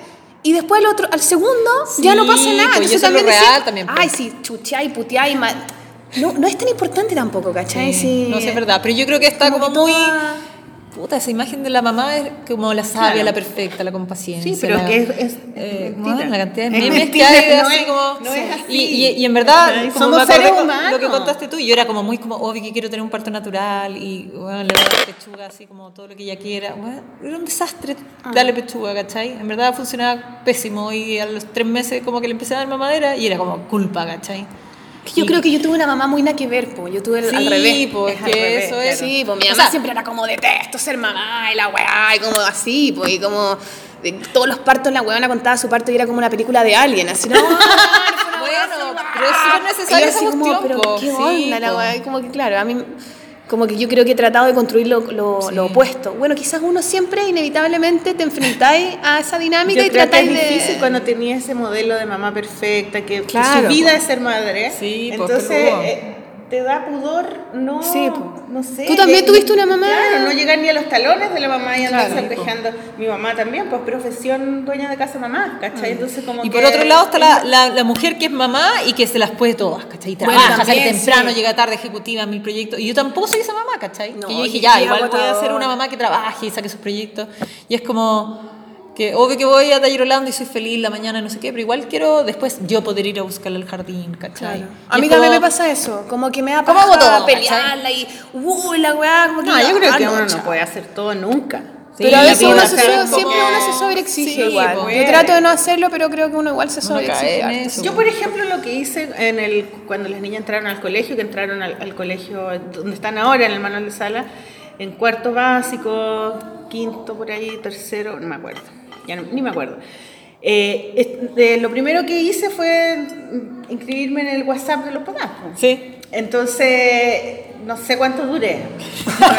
Un Pareció un- unos meses, pero No, me eh, hacía sentir tan mala mamá porque no, no tenía Es que idea. mamás súper O sea, perfectas, que no sé si es verdad, sabía, pero... no sabía cuáles eran, cuáles eran eh, como los temas de cada. Pero es que sé que yo creo cada- que uno no se tiene que comparar nomás. Que sean como quieran las hueonas. Que No, hagan lo que quieran. Hagan todas las galletas de Navidad, hueón. Váyanse Pero a es que los nadie era distinto, eran todas muy parecidas. Y yo dije, ay, Pero no pico, tú puedo. aportáis en tu otro lugar. Como que. No, yo me salí, salí arrancando. Sí. No, No, pero no yo creo que tiene harto que ver con eso, como, como conocer otras experiencias. Cuando estás en un lugar en que sentís que como que todo el mundo lo vive de una forma muy parecida y lo resuelve y tú dices como, pucha, yo en verdad lo trato de hacer así, no puedo. Pero es que la como- gente que cree que, que, son, que, que las cosas son de una manera, es como, le tienen mucho miedo a la diversidad. Sí, sí. Entonces los grupos estos de que las mamás son todas iguales, no es verdad, no puede Sí, ser. también No, es- pues porque las son personas no sí, iguales. ¿cachai? Entonces, Y porque convengamos que no somos solo mamás, pues hueón. Así que- Sí, pues por ya eso. no, pues. claro. Claro, ya no, pues, claro. Bueno, tu mamá tampoco, tu mamá era profesional. Sí, mi mamá era rati. Claro. Y de repente sí se le quedaba un huequito a la mamá. Oh, no, no, es igual buena onda. Pero claro, pero yo tenía, o sea, tengo esa... Yo no lo podría haber hecho peor, digamos. La vara la tenís súper. Claro, weón, cualquier cosa así, ya le daba teta a mi hijo, era la zorra. La, la vara la tenía abajo, es como, no tenéis que hacer así. No, no tengo que, claro, yo no tengo ese peso. Saltáis así, pum, para el otro lado. Claro. Mm. Sí, po. No, yo, yo... Al revés, ahora mi mamá es como abuela y como que, como que ella se ha dado una vuelta, ¿cachai? Igual que Evi, pues Sí, seguramente como que que, se va- perdió cuestiones y que Claro. ahora vivirlas es bacán. O ha aprendido cosas también, la dinámica de la mamá de los 80 que trabajaba y la wea, no sé. Era un mundo bien rudo. En esa época. Oye, pero es un tema súper interesante. bueno. Y, y además lo retoma algún día. Es un, es un tema que- importante ahora sobre todo, que, que, que el feminismo como que agarró fuerza y... y Sí, pues, para es un también tema mostrar todas las fundamental cosas. porque uno, las mujeres podemos tener hijos, ¿cachai? Y solas incluso. po. Entonces, Sí. es un tema No, que y porque en hay que verdad, explorarlo. obvio que como que es una experiencia acuáticamente intensa en todo sentido, ¿cachai? Mm. Como que en verdad tiene weas maravillosas, inexplicables y, y todo eso, pero también una cosa muy humana, de días muy bacanes y de días terribles. Es que es como la vida todo mal. misma, por eso es Sí. una experiencia tan Es conectarte transformadora con la vida. que es como sí, conectarte sí. con la vida. Sí. Y la vida tiene la naturaleza, tiene weas maravillosas, las montañas preciosas, tú hay un paisaje hermoso, pero también al otro lado veis como la gente, bueno, ayer se mató un cabro Sí, chico sí, y se murió se y tú decís, del- cocha, tú la, la, la- la vida es como el disfrazado de pico. Superman. Disfraz- al lado de mi casa, buena en No. Santa Elena, sí, súper Sí. cerca de mi casa. Bueno, qué heavy. Y se mató el En cabro un edificio de de décimo piso se tiró. Sí. Imagínate, la mamá Cuatro se vuelta, años parece que fue al baño y el cabro se le tiró por que la en un ventana. segundo puede cambiar tu vida, weón. Y eso es la vida. La vida es trágica y misteriosamente y abrumadoramente. Si Es como chucha, pasa esta weá en el Oh, mundo. Y por otro lado veí una. no Pero sé, por eso no mismo sé, es pasan bueno cosas hermosas. el blog tuyo, porque, porque ¿por qué la gente cree que la maternidad No es algo maravilloso? sí. Porque nadie dice el... No, Las y dos además, partes, y, y que, y que uno cree que hay como partes. una, que Es de- no es de dos partes. Es de muchas. No es claro, no es ni la mamá perfecta ni la, la maldita maldita culia, Y, ¿cachai? y tampoco Que vaya a a ser nunca la mamá de al lado, como que en verdad, o sea, y a mí como que eso fue como un gran aprendizaje, como qué mamá soy yo para ese hijo en particular, y si algún día soy llego a tener otro hijo, probablemente tengo que ser otra mamá, porque va a depender cómo sea y cuál es la a dinámica, ¿cachai? súper diferente. Como Entonces- uno también recuerda a tus papás cuando uno hace relato, a ti te debe pasar con los millones de hermanos. Sí, po. El relato que cuenta tu hermano mayor de sus papás debe ser muy diferente al que cuenta Es tu hermana más chica. Porque son otras personas, a Sí, pesar que son po. los mismos papás, ¿cachai? Uno es diferente y Tenían uno tiene que pensar relación, que tú eres la mejor mamá para el hijo que te tocó tener. Sí, Era lo mejor Por algo está contigo. Y lo mejor mejor que que no pueda, y yo claro. como que para mí Y es demasiado pico. importante decirle a la Jacinta también que yo hay veces que me equivoco, ¿cachai? Y toda la cuestión, como que ese ha sido Y le vaya a cagar la vida porque sí o porque Sí, no. va a ir al psicólogo pico. igual y me va a pelar igual. Es que mi mamá, weón, Y cuando la hizo ese blog sí, culiado, me cagó la... me expuso, weón, y todas mis amigas me hacían bullying. Claro. Obvio, pues eso es parte de la vida, Sí, weón, ¿cachai? Entonces, como, si uno es humano, ¿no? Uno no, las mamás no son una cosa perfecta Mm. de que saben cómo hay que hacer las cuestiones, ¿no? Pues uno hace, se equivoca. Qué bacán. Sí. Hazlo, Así Vera. que. Hazlo, ya, hazlo. voy a tener que retomarlo. Sí, retómalo, weona. Oye, ¿por qué ahora tenéis la editorial? Bueno, porque con Alfredo siempre, siempre Es tu hemos favorito. trabajado juntos. Todos son mis Dilo, favoritos, que dilo, tengo bien dinámicas muy distintas con todos. Pero Alfredo, si estudió ingeniería comercial, debe saber de números. No, pero es que es su editorial y ahora tú eres socia de su editorial. Sí, en el fondo sí, siempre hemos sido socios. Desde que él partió yo como que... Yo justo acababa de tener la Jacinta, pues entonces estuve, estaba así como muy desconectada de todo. Y yo siempre era como, pucha, qué bacán que tengáis la editorial y todo. Y en la medida que fue como sacando otros libros, cuando después hicimos Canal Anfibio y todo, como que siempre hemos trabajado juntos, ¿cachai? No ganando ni uno, ninguno de los dos, pero es como que nos encanta hacer la cuestión. Enganchan en ese mismo Sí, hacer. demasiado. Y yo creo que hace como dos años me empezó a decir como, tú, ¿cachai? Que tú eres mi socia, aunque no seamos socios, ¿cachai? Y fue como, no, obvio, yo sé que soy tu socia. Y ahora fue como que oficialmente dijimos, ya, Legalicemos. Le, sin Casémonos. legalizar, casémonos, ¿cachai? Entre hermanos. Me dijo, ya, ahora tenés que decir que eres mi ¿Cómo socia se porque somos socios. se meten con los hermanos? Incesto, una ¿Incesto? relación incestuosa. Y mm, así que va a campo y ahora estamos trabajando, vamos a sacar un libro de mm, mi cuñado, mi brother-in-law, de Aaron, el marido de la Lucía, vamos a sacar un libro de él. ¿De qué? ¿Él también hace dibujo? No, él hace de todo, como buen artista que le, gust- le gusta probar con dis- distintos materiales, pero esto es sobre fotografías tomadas con el celular. No puedo decir más, pero esa es como su bola. Misterioso. ¿Viste? Oye, Entonces ¿cuánto- estamos trabajando en ese, en uno que va a sacar la Lucía con Alfredo. Em, y también lo estoy ayudando un poco como va, va a sacar uno Andrés también con Anfibia, así que estamos como full preparando libros. Oye, saca libros de ustedes, nomás, weona. Es que ¿sabéis qué? No es ¿Es como por- la no es editorial? por- es como que ¿El hay grupo tanto cerrado? Mm. libro en ese grupo que es como ¿para qué salir a buscar afuera? ¿Cachai? Ya, pero que no hagamos como- primero los nuestros. No, pero No es una regla para nada. No, para nada una regla y de hecho Andrea publica, o sea, publicó unos libros de la María José Barro, unos cómics no sé si hay otro. ¿Qué uno pasó con el libro del, Carvajal. Cal- del Carlos Anduesa? Que él iba a, tenía un podcast que decía, quiero hacer un libro, iba a hacer un libro. ¿Qué Tenía un proyecto, vienen a buscar a, a la galerista. Sí. Anda a decirle a la, a la sí. ¿o ¿no? Me da miedo, no anda tú. Oye, coche tu madre. No, no sé en qué anda Carlos. Carlos anda buscando su camino por la vida. Tenía un proyecto como bien avanzado. Habría que preguntarle a Carlos, la verdad. No sé en qué irá su proyecto. Pero sí, pues no, no es como que solo hagamos libros de nosotros, es que ya como que tenemos muchas ganas y yo, bueno, yo ilustré un libro de cuentos de Alfredo, como que ya hicimos también, pero ese salió con otra editorial, con Piedra Angular salió, con el Seba Garrido. Y ese... Sí, sí. lo conozco. Y mm, ese era, es un libro de cuentos que escribió. Alfredo y yo lo ilustré. Pero Ya. lo hicimos como muy coautoral. Entonces como trabajamos juntos como la, y muy con Seba también como ¿Cuentos el de libro qué? completo. Alfredo tenía un blog que se llama Cuentos Cortos ¿Ya? y terminaron siendo como cuentos como bien oscuros. Fue bacán ilustrar ese libro. Sí, no Soy tenía uno en mi oscura, casa huevona. para traerlo. ¿Ah? Soy oscura.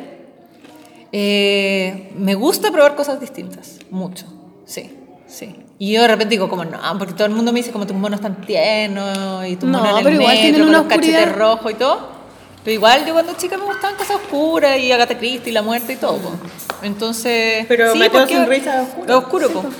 Sí, me gusta la oscuridad también. Y me gustaría también hacer cosas oscuras más para niños, como que muchas cosas naive siento a veces. Ahora estoy como bien pegada como con el rollo de la muerte, como que hablar de esas cosas, me gustaría. Así el que Alfredo es medio oscuro y también acerto para cabros chicos. hace de todo. Alfredo es como que le interesan todos los géneros y todas las edades. Entonces ha hecho cómic como para adolescentes, el lado B que es como más fantasía. No, te digo el Em, Cáceres. Ah, también tiene Que un tiene hongo, una- sí. ¿cierto? Sí, sí, el, del, el que tiene el... Sacó uno con SM. Acaba de sacar uno, un fondo. Los visitantes. ¿Ese? Mm, No me acuerdo. O el de antes. No sé, el que se ganó su proyecto se ganó un fondo. El Él libro postuló. ilustrado. Ah. Sí, sí, lo vi en la feria él. ¿O cuál es? Eh, porque hay uno de los sueños, SM. de las pesadillas.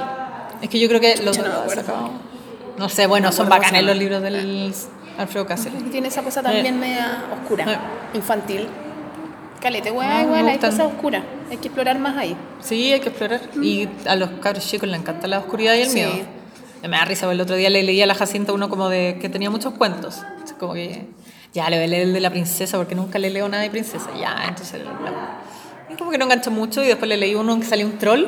Mamá, este, este me gusta el troll. Y me decía, yo, yo soy el troll. Entonces ella leía la parte del troll y decía, como te voy a comer, vas a hacer mi desayuno. Y yo decía, como, ya, en Ahí ahí, ahí los niños tienen esa... esa como- Este, es tu hija, Demian. Sí, po, les gusta la cosa. Demian. Demian, claro. Como que los cabros maldito. chicos cachan que eso también es parte de la vida. Pero obvio que el sí, miedo y la, risa y el humor, todas las emociones. Claro, sobre ¿Cachai? todo el miedo. Imagínate un niño que está en un mundo que no conoce. está de En un mundo de gigantes, Y yo siempre que- pienso. Y además que en la mente de los niños todo puede pasar, pues bueno, yo las traje me da risa y como que me como que me tuve que frenar a mí misma para no reírme más de Rafael porque Le hace bullying a su hijo. Oh, qué fuerte. Así También es. te va a el pelar. Raimundo, me reta a veces me dice, corta, no te ríes. No te rías. Una, la- estaba lavándose los dientes ayer y yo le decía, ya, Rafa, lavarse los dientes. No, no quiero lavarme los dientes. Ay, odio yo, lavarse los dientes, Ya, weón. pues, weón, lávate los dientes. no sé qué. martirio. Y le digo, Rafael, va a venir el dragón del mal aliento y se va a poner en tu boca. Va a venir el dragón a la boca si no te lavas los dientes. Y el Raimundo me tiene medio prohibido que yo le, lo amenace con esas weas, ¿cachai? Es que lo hace, O entonces cuando sacáis la pistola. Es que en verdad, para un niño todo puede pasar, Y po, puede y lo dice la mamá encima, po, weón. Claro, la mamá lo dice. Y digo, dragón, dragón, ven y empiezo a hacer así. Y el Rafa así como. y se empieza como a asustar y yo. Y me gustaba más. Y después como que te dije, ya, sol culiana, esta weá, Y weón, de verdad. seguía, y seguía diciendo. Oye, Perdón, hijo. Meter a tu cama todas las noches. Bueno, viene el dragón. Y ahora se lava los dientes, Caleta. Me da miedo ese ruido, me da miedo, me da Ay, qué Yo ya, ya, y como que paré y dije, ya, bueno, una loca culia. Porque, claro, yo sé que es divertido, pero él cree realmente que Sí, puede venir un dragón, pues, bueno, No, ¿cachai? sí. Podría pintárselo. En el baño. Claro, así como, Rafael. Lávate los dientes. Tenés que como meterlo en un cajón y a abrir el cajón y aparece. No, es que era divertido porque decía, dragón. Pero bueno, sí, divertido ya. Bueno. No, la paciente ya me cacha que toda esa weá. ¿Te Eres cacha? tú, eres tú. Te dice. Sí, ya cacha todo. Pero es que tiene cuatro, pues. Ya no la- no la pues, podía asustar. No, cacha todo ya. Además que ya Tienes es que contratar a un dragón vestido y todo. Como El Hernán de verdad. Tendría que ser una producción demasiado buena para que creyera. Hollywood, Sí, sí. sí. No, ella es como muy Ay, mamá, no sí. gastéis plata en weá. Claro, qué Madura, madura. Qué weá más estúpida. Oye, tú, tú estuviste en Brígida, ¿no? En la última. Sí, po, No, bacán, pues el la- de la primavera, no sé Bueno, si es la, claro, sí, la última. Es que la última, ustedes llevan, última. ustedes llevan como mentalmente Estaba dos en más allá, po, Sí, estamos, la otra entra en prenta, entraba hoy en prenta. Deberían ¿Entraba? entrar miércoles, weón. Ojalá que miércoles. alcancemos. Hoy Ah, hoy es es miércoles. Hoy entraba en Sí, hoy es miércoles. Hoy es miércoles. Sí, weón. Hoy día entraba en prenta. Eso- De Eso hecho, pasa, eso eso pasa con la de hecho estaba, estaba lista, por si ayer la revisamos. ¿Verdad? Qué bueno. Y la otra, ya mandé los mails de la quinta. Qué buena. Sí, así que. Felicidades estamos. por eso. No, Sí, hay que explicarle a la gente que es muy difícil hacer proyectos, concretarlos. Tener ideas es muy fácil y concretarlos es muy difícil y más un proyecto colectivo en que estáis invitando a gente. Sí. En verdad Es difícil. es muy Es difícil. postulamos a los fondos, no lo ganamos, teníamos toda la dinámica, no, vamos a ganar, y la weá, pal pico, nos fuimos a la chucha. Es muy difícil. Y Hemos entonces- sorteado dificultades. Sí, pues tuvimos nuestra primera discusión hace, Sí. hace una semana. ¿no? Sí. Pero es que es pega, po, es trabajo de ustedes, son horas, es tiempo, eh, pelear con que nunca, bueno, cuando uno manda a imprimir nunca nada sale bien. Siempre Claro. tiene que haber algún... Sí, ya nos hemos mandado pifias más o menos feas. rico. Nosotros con Alfredo acabamos de mandar de vuelta un libro que venía con un error. A ver si lo pueden rehacer, ¿cachai? Cambiarle la hoja. Entonces, no es fácil y no, son- no son proyectos para hacerse millonario además. Además, Además, no no. ganáis nada. Porque hay mucha fantasía con eso. Mm. Tenemos que hacer además que- el lanzamiento. Sí, yo siento de que hay mucha fan- Es verdad, esa weá. A mí esa weá me molesta caleta porque yo siento que acordándome de la época en donde estaba empezando la ilustración, Sí. no sé si nosotros éramos más weonados, más infantiles, como más inseguros, no sé cómo realmente definirlo, pero creo que no había esa weá que hay ahora que es como una cosa más eh, rapidito la weá y, y como que al revés, como, como me las sé todas, ¿cachai? Es O sea, que y- yo y quiero esto y, y fama y fortuna, ¿cachai? Antes no, éramos como todos más inseguros, como si, como que era otra entrada. Estoy hablando como vieja culiada, los tiempos fueron mejores antes, etcétera, etcétera, pero, pero me parece que hay esa fantasía de que, que las cosas son así. muy en Instagram en este momento. Mucho, Entonces, de nuevo, volviendo a la buena pegada, es como la familia feliz, la mamá Sí. feliz. Nunca veis como puta, cuando te botó la comida al suelo y quedó la cagada y no queréis limpiar o cuando estáis discutiendo. Entonces, uno en verdad ve lo mejor de la vida de todos, ¿cachai? Claro. Como los momentos más bacanes y más simples y más disfrutados y la vida de todos está lleno de momentos Sí, po. del día a día que Nosotros- rabiáis, que estáis tristes. Ahora tenemos, por ejemplo, la- el lanzamiento de Brígida, el 19. Bueno. De Brígida, la que, la que es muda, la que se va a Angulem. En la Plop. En la Plop. Y fue todo muy rápido porque no pensábamos lanzarla antes, pero hay que lanzarla antes, antes que se vayan. y, y no tenemos auspicio, por ejemplo, de, de líquido, de alguna cuestión. Lleve su botella de agua. Claro. Y esa, y esa pega que yo nunca la hago y es como que hay que paja. hacerla, qué paja que te digan que no, hablar, mandar el mail, que te... Ay, es como ya, y ahí es donde yo digo, ay, qué lata hacer esta guay, me carga. No, te tiene que gustar, hay gente que le gusta y hay gente que lo no odia. gusta. Entonces yo trato de pedir ayuda con amigas y todo, y todavía no encontramos un auspicio. Bueno, pico nomás. Sí, podemos llevar nosotras unas botellas de vino, no sé. Sí, Tampoco yo creo tan- que- Para tener algo, digamos, Claro. ¿cachai? Cada una lleva dos botellas y tenemos Eso. eso. Yo creo que eso. yo Sí, yo creo que hay que relajarse. La otra vez hablábamos de, con la Maliki y con las chiquillas. Decíamos, claro, no nos ganamos el fondo y, y es charcha tener que estar pidiéndole dibujo a los hueones, a las hueonas en este caso. A las Gratis, autoras, son a las au- autoras. Autoras, autoras, Esas hueonas que hacen un mono. Autoras. Las gallas esas. Estas hueonas. Y qué paja estarles pidiendo hueas gratis, la hueá. Entonces la Maliki decía, claro, y además que la gente empieza a comentar, nos vamos de viaje, ay, seguro con la plata de la revista te vas de viaje, la weá, y como que decía, weona, que digan la weá y que piensen No, lo que uno no se puede hacer cargo de eso. Obvio que no voy a hacer cargo. Porque ya postular Sí. a las weas. Claro, la chucha y además que ni un peso siempre estamos en la pitilla Sí, tratando de tapar el hoyo de la otra. Estuvimos a punto que no nos pagaran el viaje a México. pues, ¿te Más acordás? Sí, encima, me claro, acuerdo. ¿cachai? Sí, No, y yo encuentro que pues, hay que transparentarlo, no como por decir como, ah, la weá es terrible. No, no por lo hagan. No, pero por, eh, es como porque para los que quieren hacer cosas, No se en verdad sepan, no se hagan claro. ilusiones y sepan que la forma de hacerlo es como armando otras cosas donde uno hace las lucas y como organizándose con las pega. personas correctas, ¿cachai? Y que sea gente que esté dispuesta a trabajar gratis, Sí. porque también es bacán hacerlo. Sí, ¿Cachai? zorra, por es eso como, sigue, obvio que ustedes fue como, puta la weá, ¿cómo vamos a seguir con esta revista? Qué difícil, no sé Sí, qué. no y, cuando, plata. y cuando la tenía en tus manos y la gente te dice que está bacán y cuando podís mostrarla en otro país, es como,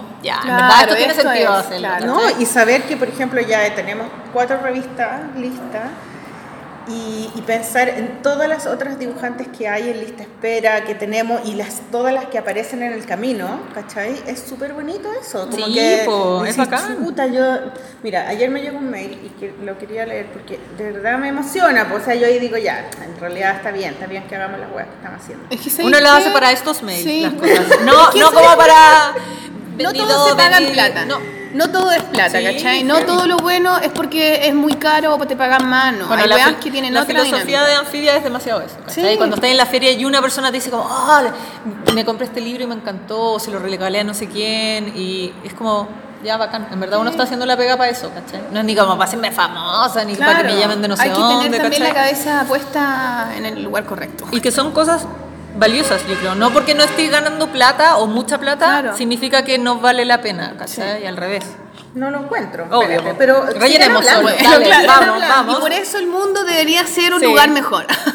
Y, y ah, como un poco como lo que ustedes comentaban del lanzamiento, por eso también hay que volver heavy a la tribu, ¿cachai? Sí. Si va, si va a haber un lanzamiento y se van a juntar 60 personas, lleven. Con cuatro botellas alcanza, el que no se toma algo se irá al Sí, kiosco da a comprar mismo. algo. Y, y si mismo. fuiste a tomar, bueno, te equivocaste, weón, porque la buena para otra Era para otra cosa. Es, una, es, un, es un plus a lo mejor que te tomé una copa de vino, que te tomé una chela. Era de la ¿cachai? Universidad de Concepción. Entonces me mandaba Universidad de Concepción. U Universidad. Oye, tenemos que decir eh, los ganadores del el, el Sí, del ganador, la ganadora del Ya, concurso del ya, oso. Eso. ¿La tienes ahí o no? ¿También la vas a encontrar? Busca, busca. No, no, si la tengo acá. Sí. ¿Hacemos eso por mientras? Ya, pues. Porque teníamos Ya, un concurso. aquí lo encontré. Obvio. Murphy, Jazmín ya. Buring. Ya. Hola Maliki, espero estés teniendo un muy buen inicio de año. Buena onda. Soy Jazmín, estudiante de artes visuales de la Universidad de Concepción. ¿Ustedes han ido a la Universidad de Concepción? Yo no la conozco. Es Ah, linda, es tiene un linda, mural sí. precioso. Yo una vez fui en la parte Tiene donde mucha tienen a los mística. Primer- primero enviarte un muy cariñoso saludo y comentarte que estoy a punto de licenciarme de mi carrera y he estado trabajando durante todo el año en un proyecto pictórico sobre la mujer y los derechos humanos. Quería escribirte a modo de confesión secreta. Así que, esto- perdona, pero Hagan como que no no es secreta. Para agradecerte por el podcast y sobre todo el, y todo el empoderamiento que me dieron junto con la Sol para sacar adelante mis trabajos. Cacha, po, heavy, o sea, nadie sabe para quién trabaja. No. Me encontraba en un momento muy nebuloso cuando las encontré y al escuchar sus comentarios, trayectoria y dificultades que pudieron superar, me motivé y pude sacar adelante mi trabajo. Ustedes más que nadie saben lo difícil que es crear a partir de la autogestión y más aún cuando nadie te conoce. Me contagiaron un poco de esa pasión por querer las cosas igual, que las cosas igual pasen, pase lo que pase. Trabajé con Claudio Romo como mi profe guía y siempre comentábamos lo bacán que eres. Ah, ese es para mí. no es para ti.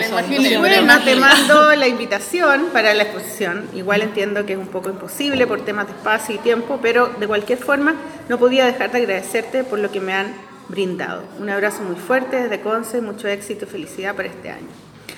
Y, y después yo le, le escribí y le dije, oye, me encantó tu mail, quería eh, pe- pedirte autorización para que Leerlo. para leerlo bueno, Malik.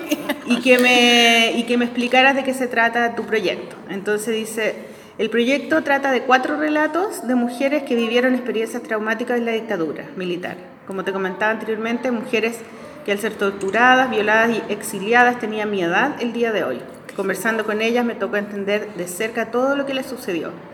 Esa constante búsqueda de sus seres queridos aún inconclusa y cómo viven todo eso en su día a día. Al final todo se generó un poco para decir que no las hemos olvidado. Fueron madres que quedaron solas con hijos y mujeres que hoy acompañan y luchan por derechos humanos. Igual entendiendo que siempre hay una mirada súper política o machista de ver a los detenidos desaparecidos. Eh, como el hombre que se fue o el político que exiliaron. Y yo quise rescatar qué, pas- qué pasaba con ellas y cómo se hicieron cargo de sostener un hogar, qué pasaba, qué pasaba en su ser interno con el dolor de perder a un amor o el dolor de perder a un padre, en el caso de la hija de Sebastián Acevedo, quien se informó, quien se inmoló frente a la catedral acá en Conce. No te sigo dando la lata, perdón por explayarme, es que me sentí muy comprometida con todo esto. Un abrazo y saludos a la Sol. ¿viste? Ay, qué bacán. Y manda fotos de sus pinturas. ¿no? Oye, y qué interesante el tema. Eh, y no sé, pues me parece súper lindo que, un podcast, pipí. ya No va puedo anda, aguantar. anda. como un podcast de, de ilustración, llegues a, a mujeres creadoras básicamente, ¿cachai? Porque ella pinta, no, no- hace pintura y son súper... eh, son pinturas muy bacanas, muy bonitas, que deben tener que ver con los relatos que las mujeres hacen de sus experiencias traumáticas, ¿cachai? Por eso es bueno, es, es difícil hablar del trauma de la mujer porque es como que es- se, se entiende que la mujer sufre y como que se acepta que sufra y como que sufra callada. Porque Sí, esa es como la que es de la como mujer. estoica la mujer, Sí, entonces como que se lo no, banca. Ese es tu papel, Mm, sí, sufre, pero sí. calladita, ¿cachai? Entonces, no, pues, hay que, hay que revertir eso, hay que, eso se tiene que acabar, y la manera en que se tiene que acabar es visibilizando la realidad, ¿cachai? Lo que pasa. Y yo encuentro súper como, por ejemplo, el trabajo de ella, que, que está entrevistando a las mujeres Sí, qué valiente como súper recoger bonito, ese y tema. los- y, las pinturas son preciosas. Entonces le Sí. pedí las pinturas para ponerlas en el blog. Buenísimo. ¿ah? Y le dije que le iba a mandar saludos, así que muchos sí. saludos. Se me acaba Jazmín Buring. Y qué, y qué, bonito ver que ella, como desde un podcast que quizás aborda más la ilustración, pero al final tiene que ver como con la creación y las voces y como los espacios. Podéis como inspirar a alguien que está dedicándose al arte, la pintura. Que están comunicándose. Sí, eso como el pelo asqueroso, weón. ¿Tiene el qué? Terrible, el pelo asqueroso. Pero el momento de moda, moda Que a nadie estilo. le importa porque ya tú eres madre. Sí, sí ¿verdad, Camila? Está permitido. Ya, me, me, dejó importar. ¿Qué es el espejo, sí, Sol? Es verdad, ¿Qué es, es un verdad. espejo? Pero nadie, o sea, yo no me doy cuenta. Está bien. Oye, eh, demos el, el regalo. Sí, ya, ¿Quién queremos agradecer. Ya, Que- agradezcamos a las personas que nos mandaron, están todos bacanes. Y la ganadora es. Leo. Cha, cha. Bueno, la ganadora del libro de la historia de un oso De la que nos regalaron los chiquillos de Punk Robot. Están Antonia autografiados, pulentos, los tiene la Maliki en su taller. Ah, Sí, eso vale. Lo tienen que vale. buscar a mi taller. Sí, ¿ya? así Así, que- no podéis darle no podemos darle el premio a alguien que vive en otro país. No, lo tienen que ir a buscar allá. Es Maca Kramsak. ¡Uh! Bravo, Maca. Y mandó retrato eh, Me gustó familiar. su retrato. Está súper bueno y dice, bueno, dice, fue en Navidad, en vez de hacernos regalos, nos quedamos viendo casetes y fotografías antiguas en el living. Y a mi hermano chico se le cayó la lámpara. Era del pavo, jaja. Saludos. Qué bonito. Qué bacán. Así que muy bacán. Maca, te vamos a mandar un mail y te vamos a dar las coordenadas para que vayas a buscar tu libro. Le Sí, agradecemos a Pan mail. Robot por haber regalado este libro para regalar. Además que nos regalaron a nosotros también, así que... Ah, Eh, eso, bacán. Bacán, Terminamos con el regalo. sí. ¿Quieren eh, dinámicas de libro? ¿Tú trajiste algún libro para recomendar? ¿Para recomendar? No, solo les recomiendo que visiten el- la página web de Amphibia Ediciones. ¿Ya? Ahí tenemos muchos libros muy bacanes para cómic, libro ilustrado, libros súper experimentales, súper locos, para Oye, que ¿los los venden vean. ahí mismo? ¿En Taller Holanda o los venden en otros lugares? Este año vamos como a volver a estar en librerías. Eh, pronto vamos a tener como listado en la página web también, pero si alguien se anima y quiere ir a comprarlo a Taller Holanda, también puede ir y se los podemos autografiar y súper buena onda. Así que atentos porque además que vienen nuevos títulos de Anfibia muy pronto. Muy bien. Yo quiero dar las gracias a Santiago Sin Palabras que, nos que me mandaron a ti también, ¿te mandaron? Sí. Un calendario, un calendario con eh, los cuentos de este año que cumplieron, tuvieron un, un eh, aniversario ellos. No sé, y, y además tenían un premio al, al ganador de un millón. Bueno, Sí. sí. Así que muy bonito el calendario y quería recomendar, no los voy a recomendar todos porque traje mucho, pero Sácale voy a recomendar Señorita Buena Presencia de Bruta, Bruta que es más bruta, algo así es su... Y es un libro de eh, ilustraciones, de, como de viñetas de una página, con, eh, con relaci- las relaciones de pareja, como todo lo que pasa a partir de cuando tenés un- una relación y cómo se, eh, cómo se un poco contradice con, con tus ideas de- como independientes, ¿cachai? De ser independiente. Y también machismo, feminismo. Es súper es entretenido, yo lo leí así como de una patada, porque es, es como cortito igual, porque son, es una viñeta por, por página. De editorial acaba de Lumen. salir. Lumen es eh, random, es una Bueno. y la otra que también es chilena, que es la de Fernanda Frick Trazos, que eh, es un libro que me encantó porque habla sobre esta experiencia de muchas personas que estudian arte porque les gusta dibujar y se la encuentran... Fernanda, pues la Fernanda no estudió arte. No, ella estudió, ella estudió Animación, pero no lo terminó. pero no lo terminó. Como que siguió ella online. Y ella siguió online con la Sí. gente de Pixar. Claro. Otra O sea. Claro. Y, mm, y bueno, ella habla de, de una, de, una, de una gata que es, eh, que es artista y que tiene una experiencia muy traumática con el mundo del arte, se ríen de ella, la humillan y, y se sale y finalmente se pone a trabajar, como a hacer una vida muy poco artística eh, y ahí descubre muchas cosas como de su ser interno. Es muy bonita y es, para, parece que es para todo espectador, es como para todo lector. Sí, han dicho Ella mucho de que es como- Planeta Cómic.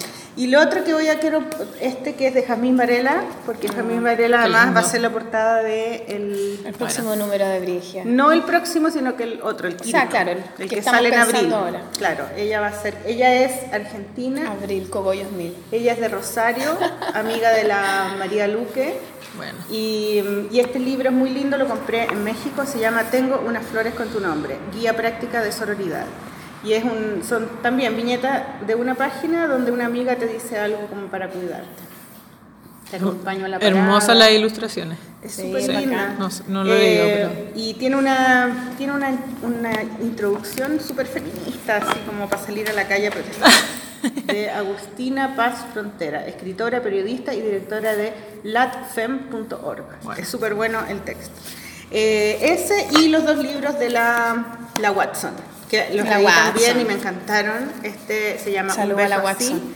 que es, la, es como su primera novela gráfica. Es, es muy bonito y es como el- la historia de un... De por qué ella se fue a Argentina un poco. Claro, sí, es O la, sea, no sé si el por qué, eso pero un poco es, es la relación, es una relación con, de, de- de una pareja, con una pareja y con el que se casó y, y todo lo que pasó, como se enamoró y como Y en lo se que desilusionó, claro. Eh, me encantó, lo encontré súper bonito. Cuando tienen sexo y hacen, oh sí, oh sí. tienen sexo en la ducha y dicen, oh sí, oh sí. es muy bueno, mira. Y como que los, los dibujos son, son eh, como unos dibujos como muy poco realistas, como muy expresivos, pero emocionalmente expresivos, ¿cachai? Y, mm, ay, a mí me encantó, lo encontré precioso. Y este es como un libro de ilustraciones donde ella se retrata con distintos animales, porque la Watson es pintora, ella estudió pintura Sí, ¿verdad, en? Bellas Artes. Es una de nuestras primeras invitadas Gente, en gente Sí, que la polola, pinta, gente que pinta y hace Sí, narrativa. sí, Se sí. pueden hacer cosas Empezó diferentes. a hacer pintura, entonces tiene muchas cosas, eh, ilustraciones, hace muchas ilustraciones. Está haciendo Bacán. como. eh, eh, ahí está haciendo yoga y tiene un Murciélago. un murciélago en la pata agarrado. Bueno, chiquillos, Me todas las encanta, fotos sí. las pueden encontrar en la polola blogspot. ¿cómo es la Y la Pero en el polola- blog de la polola. Ahí hay blog. La Polola, van a llegar a ¿Qué la es la polola?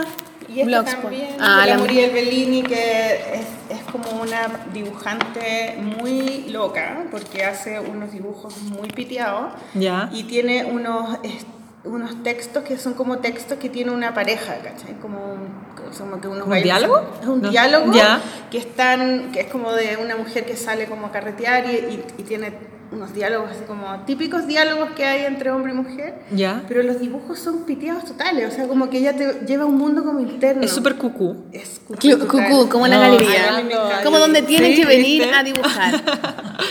Es bacán. Qué buena. Sí, es que es como eh, así. Como, del sub- como claro. que ella escribe textos eh, que se entienden y los dibujos son como del subconsciente. Ah. Entonces tiene Como abstracto, lado como oscuro. Muy bonita y la que aparecen también. las dos cosas. Entonces es bacán. Porque se entiende perfecto el texto, pero ella está dibujando unos monos rarísimos, como llenos de líneas y como medios abstractos también. Eh, es súper bonito. Sí. Recuerden que las fotos las encuentran en el blog. Sí, le vamos a buscar. Eh, Ya, y eso sería con más. Nada más, nada más. ¿Alguien tiene algo que decir o calla para siempre? Yo, yo quiero agradecerles muchísimo la invitación. Sé que fue demasiado difícil coordinar, así que en verdad les agradezco que hayan insistido porque No, yo gracias lo a ti encontraba también. súper entretenido venir y conversar con ustedes porque en verdad nos topamos mucho como en eventos y cosas, pero tener tiempo para conversar es difícil. Y caleta de tiempo, bueno, porque el Sí. podcast dura caleta. Sorry, sorry. Ah, ay, pero son cosas muy interesantes. Quiero dar las gracias a Mara por habernos Sí. invitado, porque a ella se le ocurrió la idea. Dijo, Sí. ¿por qué no van y grabamos allá y todo? Y le- no le contestábamos nunca el mail. No, porque somos, pero... Somos como el pico, pero no lo leímos. Pero era como, oye, ¿le contestaste tú o no? ¿Y qué vamos a hacer? Y él, vámonos, vámonos. No, yo no le contesté porque dije, bueno, si lo voy a ver en el taller, le digo en el taller. Sí. Y después oye, pero tú le contestaste, no, si yo la voy a ver. Y después llega la mano y me dice, no me contestaron. ah, bueno, ahora te contesto. Sí, gracias Amara y felicitaciones por el espacio. Ojalá que vengan muchas personas a dibujar el 22. Todos invitados. Recuerden inscribirse. La Maliki va a estar de anfitriona. Y después vas a tener otras mesas, ¿no? Con Sí, otros autores. La idea es por lo menos una vez al mes invitar eh, ilustradores conocidos en días. Matricúlate. Me matriculo, me matriculo. Todos bienvenidos, Verónica también. Y ahí vamos viendo cómo anda el interés del público, espero que sí. Vengan, sí, vengan. Apropiémonos de los espacios. Eso, ah, yo creo que hay que. Santiago es demasiado grande. Necesitamos buscar como muchos lugares de encuentro. También. Y se van, y dos cuadritas más arriba se tiran ahí y se devuelven a la casa esquiando, weón. ya chiquilla. El micro llegan, así que yo, lo comprobé. Y rápido, así que vengan. Ya, entonces vamos con una... Nos vamos de nuevo con el amado Pedro Green. Sí. Nos vamos con una canción del disco Cormorán. Sí y que se llama Arrímate mi amor. Arrímate, este sillón. Así que nos vamos a ver esta canción de amor. Gracias chiquillas por gracias. participar. Gracias. Gracias. gracias. Eh, que les vaya bien. Sí. Buena ¡Bravo!